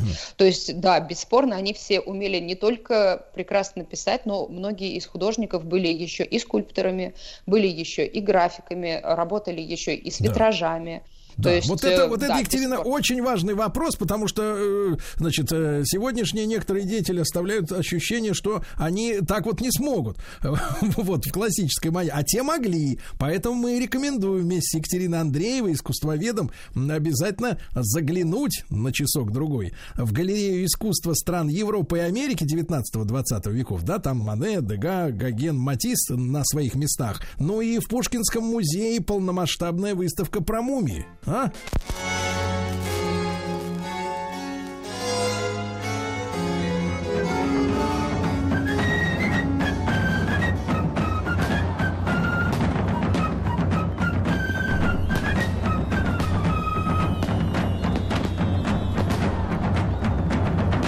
Первый император. Друзья мои, э, Дмитрий Алексеевич Гутнов, нет, это не он первый император, это просто Дмитрий Алексеевич Гутнов, профессор Московского государственного университета, доктор исторических наук, э, наш замечательный автор э, в этом цикле, как раз, который посвящен Петру Первому. Дмитрий Алексеевич, доброе утро. Доброе утро, Сергей. Да, да. И вот сегодня вы тему нашего заглавили так. Начало Северной войны и первые неудачи на фронте. Э, Дмитрий Алексеевич, а Ну-ка. вот с точки зрения исторической науки, можно ли говорить э, всерьез об, а, а именно о неудаче, как, о, как о, ну, вот сформулирую именно так, какие-то проблемы, да, во время боевых действий? Потому что у нас же сейчас народ что, э, как обычно говорят, вот у- у- удачей все озабочены очень сильно, да? Удача, ты вот идешь по улице, и кошелек с долларами Ну да. лежит, да? Ну, и ты такой разжился, Нет, вот, нет. вот удача. Да, а неудача на фронте, значит, не подготовились, что-то не так сделали. Ну, ведь, конечно, Сергей, тут была просто были полные непонятки, вступая в такую кампанию, бу- м, будучи увлеченным этим делом, Петр, конечно, не понимал с той силой, той силы, с которой ему придется столкнуться. И, соответственно, понимание приходило э, медленно, с трудом, но величие, так сказать, царя заключалось в том, что он, в общем, руки не опускал, а делал для себя правильные выводы, и менялся и сам, и менял страну, понимаете? Ну, то, что менялся сам, это полдела, как бы, это понятно. Все мы все-таки вольны над собой. А то, что он изменил такую страну большую, которая смогла, в общем, уравнять, как бы это сказать, сейчас это называется военно-политические потенциалы, э, что позволило, в общем, победить по тем временам одну из сильнейших, так сказать, стран Европы, э, государств Европы, коим было шведское королевство. Э, Это, конечно, надо поставить заслугу нашему монарху. Не Да. Дмитрий Алексеевич, Дмитрий Алексеевич, тут нужна краткая эта историческая справка. Мы же сейчас вот даже и вот э, в актуальных исторических каких-то заявлениях слышим о том, что вот не- не- не- неплохо бы, так сказать, ну там реформировать кое-какие территории, например, по образу и подобию Швеции, да, чтобы вот как бы был такой вот нейтральный статус, такой тихенький. Ну, живут там всякие Ну, Греты Тумберги, да, там вызревают, еще какие-то сумасшедшие люди. Вот, ну и ладно, вот, в общем-то, хорошо живут, Аббу слушают. А я так понимаю, что в, так сказать, в, 17 в 18 веке это совершенно другая была картинка, да, у государства. Конечно, совершенно другая картинка. И Швеция, по-моему, стала нейтральной страной, по крайней мере, последний конфликт с Россией состоялся в 1808-1809 год, по итогам которой Финляндия вошла в состав Российской империи. А э, э, ну вот сейчас мы с вами будем обсуждать, ведь э, в, итоге сложных переговоров 1699 года между Данией, Саксонией и Россией был подписан оборонительный договор против Швеции, который получил название Северного Союза.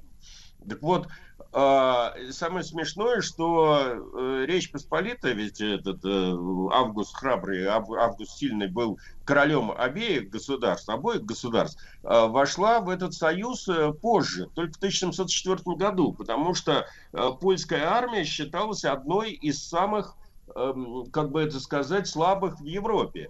И, в общем, этот фа, это факт, который ну, мы не любим говорить, но на самом деле и этой армии, русская армия, там, по-моему, трижды э, сдавала все знамена там во время этой самой э, войны за Смоленск, во время, значит, э, более поздних, э, и по, по сути дела проигрывала, понимаете? И мы как бы, э, ставка делалась, вообще говоря, в этой войне в самом начале, э, именно на саксонскую армию, которая могла хоть как- как-то чем-то противостоять э, шведам. А из-за чего, из-за чего воевали-то, э, как бы, почему спокойно не жилось?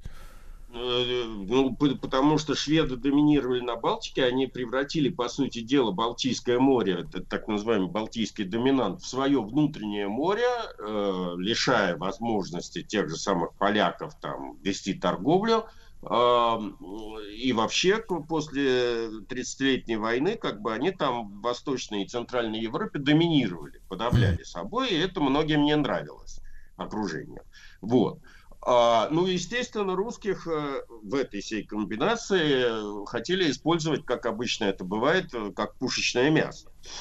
А, Значит, и, собственно говоря, войну-то начали, не- начала не Россия, а войну начала на- именно Саксония. 12 августа 1700 года саксонские войска под командованием самого короля провели успешный десант в Риге. Э, Но вы понимаете, одно дело десант, это мы сейчас мы с вами наблюдаем, а другое дело регулярная оккупация. Местное население, в общем, как-то и местная ливонская знать, в общем, не поддержали эту выходку и высадку, и продвижение саксонцев вглубь Ливонии по этому поводу было остановлено, потому что одно дело захватить один город, а другое дело держать под оккупацией даже, в общем, такое государство, как э, нынешняя Латвия, а тогда это Ливония. Вот. А, э, в том же месяце датский союзник начал боевые действия э, в Гольштейн-Тропском герцогстве, к югу от своих границ. Тут вот что я хочу сказать. А, Я где-то в 2011 году побывал э, в Швеции, и я всегда думал, что, в общем, они как бы к русским относятся более всего плохо. А выяснилось, что я ошибался. Выяснилось, что у шведов, значит, какая-то давняя антипатия к датчанам. Ага. Они, оказывается, с 1392 года по 1523 год жили э, в едином государстве, так называемая Кальмарская уния, а между, на минуточку, 1521 и 1814 год, а, э, значит, они э, одиножды, 11 раз воевали друг с другом. И до сих пор, значит, это, конечно, уже, так сказать, не ненависть какая-то, а такое культурное соперничество, или как это назвать, они, в общем, довольно ревниво друг к другу относятся. Поэтому Ну, то есть, Дмитрий для- Алексеевич, правильно ли я понимаю, что датчане долгое время доминировали, да? Да, да, именно так вы это пр- правильно А, понимаете. а в плане Вообще, культ- а в плане культурности вот у них какие э, претензии друг к другу? Э, Ну, э, как сказать, вообще это все сильно напоминает э, такую шведскую семью, где, знаете, этот, э, Фи- э, Финляндия выглядит как такой полусумасшедший дядя где-то далеко. А Норвегия старший брат такой суровый, который всех как бы это самое. А Дания, э, ну, скорее уже расслабленного такого, значит, этого самого э, доброго дядюшку с пивным животиком, знаете, который, значит, там это самое, уже расслаблен. А шведы в этой семье какую роль, получается, А занимают? Шведы играют роль второго брата, который как бы второй тоже пытается быть старшим, но он время от времени срывается. В общем, они постоянно как бы друг с другом в чем-то вот бы шпильки друг другу вставляют, понимаете? Вот. А, Значит, э, так вот, э, э, для, поэтому именно для э, Карла XII э, главным фронтом был не Рига и не, а, тем более Россия, а именно Дания. И чтобы, так сказать, э, урезонить своих э, датских визави, значит, э, Карл XII во главе 15-тысячного корпуса под прикрытием флота неожиданно высадился в Копенгагене и сразу же принудил Фредерика IV датского короля к капитуляции, просто наставив пушки на э, этот самый дворец королевский. Он просто ворвался в порт, это называется. Вот. Э, Дания была выведена из войны и вынуждена была подписать Травендальский мир, э, ну, по сути дела, пойдя на все условия, как это сейчас называется, демилитаризировавшись. Э, Теперь, э, ну вот, вот в этой обстановке, собственно говоря, 19 августа 1700 года Россия официально объявила войну Швеции. И 24 числа, э, видите, как время-то шло, 19 августа только объявили войну, 24 началось движение русских войск к, к шведским границам. Ближайшей тогда была нынешняя Ленинградская область. Привет вам. Так, так, так. А это где вот где проходила граница, чтобы мы сейчас могли представить? Под Псковом. Ага. Значит, в Эстонии, как бы, грубо говоря. Э, Главным шведским опорным пунктом в этом э, регионе была крепость Нарва, кое там и стоит. Э, Напротив, как вы знаете, находилась старая русская крепость Ивангород. Э, Значит, и, собственно, вторжение в Нарву, оно было еще продиктовано тем, что нее надо было большое количество пушек тащить, потому что на стенах Ивангорода, в общем, присутствовала какая-то крепостная артиллерия, которая могла чем-то стрелять. Вот. А что касается, значит, этого самого русской армии тому времени, того времени, Петр двинул к Нарве около 40 тысяч солдат, по разным подсчетам, немного по-разному. Значит, э, в них входил 35 тысяч человек э, этого пеха- пехоты и 5 тысяч человек э, конного корпуса э, Шереметьева. Кроме того, как всегда это бывает в нашей армии, э, армия поддерживала около 10 тысяч этого нерегулярного ополчения. Это могло быть и дворянское ополчение, и какие-то там казаческие формирования, калмыки и тому подобное. Вот. А, везли с собой весь наличный состав артиллерийского парка, как выяснилось, довольно, э, в общем, устаревшего на тот момент. Э, Общее командование осуществлял э, назначенный генералом Федор Головин. Ну, эти самые недостатки русской армии были, в общем, как бы понятны. Из более-менее вымышленных по, по европейскому образцу подразделений были только два гвардейских полка. Общее, э, значит, среди офицеров было довольно много иностранцев, принятых на русскую службу. А в последний момент штабу русской армии по настоянию Августа II, который, в общем-то, прекрасно понимал, куда он втягивает своего молодого друга, а, был прикомандирован э, французский экспат военный герцог де Круа с группой офицеров. А, В общем, даже если считать со всеми, так сказать, э, не, неофициальными, нерегулярными войсками, в общем, к Нарве подошла э, армия в составе 60 тысяч человек. А, Им противостоял гарнизон крепости под командованием генерал-майора Горна, который насчитывал э, 1300 солдат, э, и 200 ко- этих конных там каких-то солдат и около 400 ополченцев из числа местного эстонского населения. Вот. Ну и 20, э, про- мы с вами обсудили, что значит только в августе русские войска подошли к Нарве, и только 20 октября 1700 года русская артиллерия начала регулярный обстрел крепости. Друзья мои, Дмитрий Алексеевич Гутнов, профессор МГУ с нами сегодня. Друзья мои, Дмитрий Алексеевич Гутнов, профессор МГУ и доктор исторических наук с нами. Итак, 60-тысячная армия русская подошла к Нарве, переправились, да, Э, через речку. безуспешно стала обстреливать город, то есть крепость. Э, Причем э, делали они это до середины, до, значит, э, до 5 ноября. А, И, в общем, Карл XII э, даже на это дело не реагировал. Понимаете? Вот. А, И это было еще более позорно. Потом выяснилось, что, э, в общем, э, этих самых зарядов хватило только на две недели.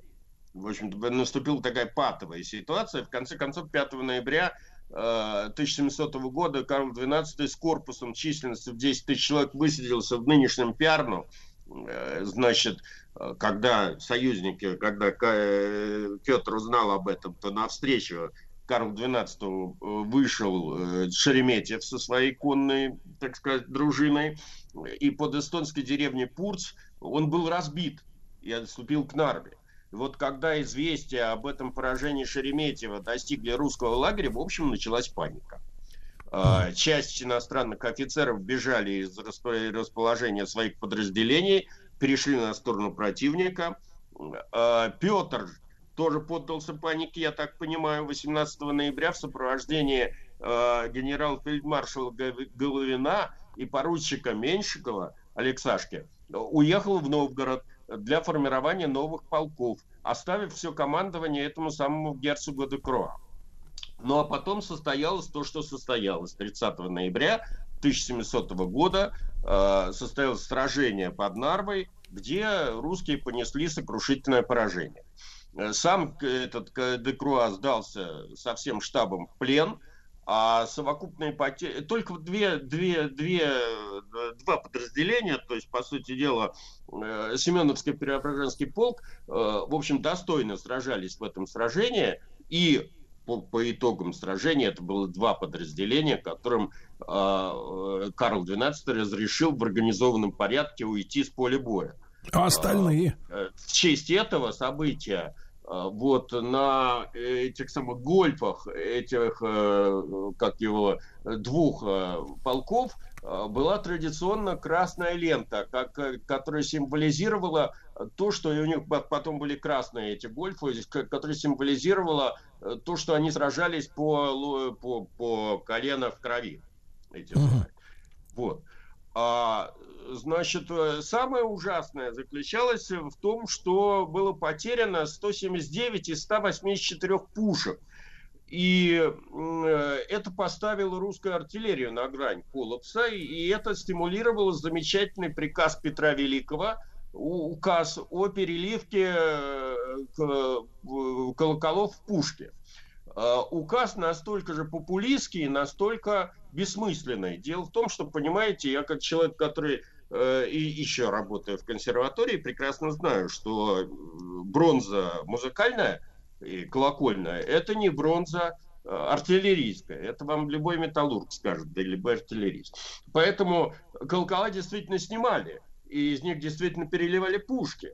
Э, Но э, пушки были плохие, откровенно говоря.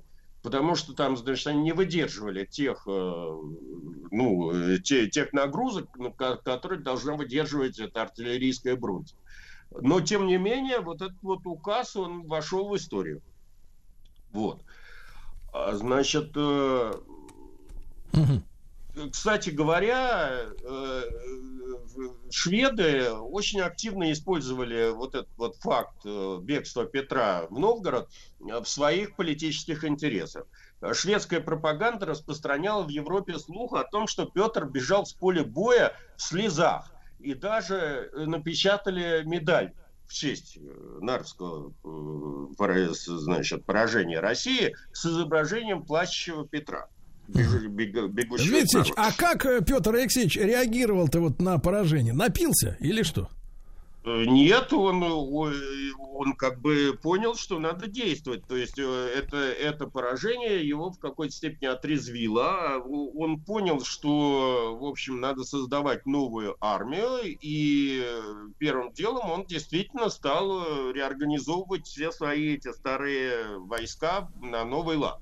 Э, О том, как он это делал, ну, в принципе, Э, понимаете, все это продолжалось на протяжении всей Северной войны, но самыми главными его действиями заключалось в том, что он ввел новый принцип комплектования армии, то есть вот эту вот рекрутскую повинность. Э, Первый рекрутский набор у нас произошел в 1704 году. Потом, не доверяя иностранным офицерам, он э, создал первые офицерские школы в России, в Москве, в Сухаревой башне. Были как раз в 1702, 1703, 1708 году открыты эм, артиллерийская школа, навигатская школа, математическая школа, инженерная школа, медицинская школа. Он стал открывать э, ботанические сады не потому, что он любил ботанику, а потому что это военно-полевая медицина по тем временам требовала фармацевтики, а вся она была э, задействована вот в этих ботанических садах. В связи с этим, кстати говоря, в Москве, э, вот э, на месте нынешнего ботанического сада, э, МГУ старого, э, на Мещанской, на проспекте Мира, э, Петр заложил вот это апте- аптекарский огород и посадил лиственницу, которая жива до сих пор, кстати говоря. Да вы Вот. что? Да, и там даже мемориальная доска висит. Вот. Значит, эм, э, после этого э, Карл XII перестал Россию некоторое время воспринимать серьезно, и, в общем, как бы главным его противником стал э, Август и саксонцы. А это дало Петру, собственно говоря, передышку вот для того, чтобы заняться реформированием армии. В дополнение к тому, что я уже сказал, он, э, как вы знаете, создал нормативные документы, главные для любой армии, то есть э, военный устав и военно-морской устав, лично. Ну, про строительство флота не мне вам рассказывать. Но Да. это одно, хорошо сказать, а ведь даже леса не было для того, чтобы его строить. Надо было сначала лес высадить, понимаете? Поэтому... Удивительные от- слова вы говорите, Дмитрий Алексеевич, для страны, в которой столько леса. Да, Удивительно. Но одно да. дело, да, простая, Да, но мы продолжим, дерево, продолжим. Да, Дмитрий Алексеевич, как всегда, рад безмерно. Дмитрий Гутнов, доктор исторических наук, с нами в цикле «Первый император». Спасибо. Еще больше подкастов «Маяка» насмотрим.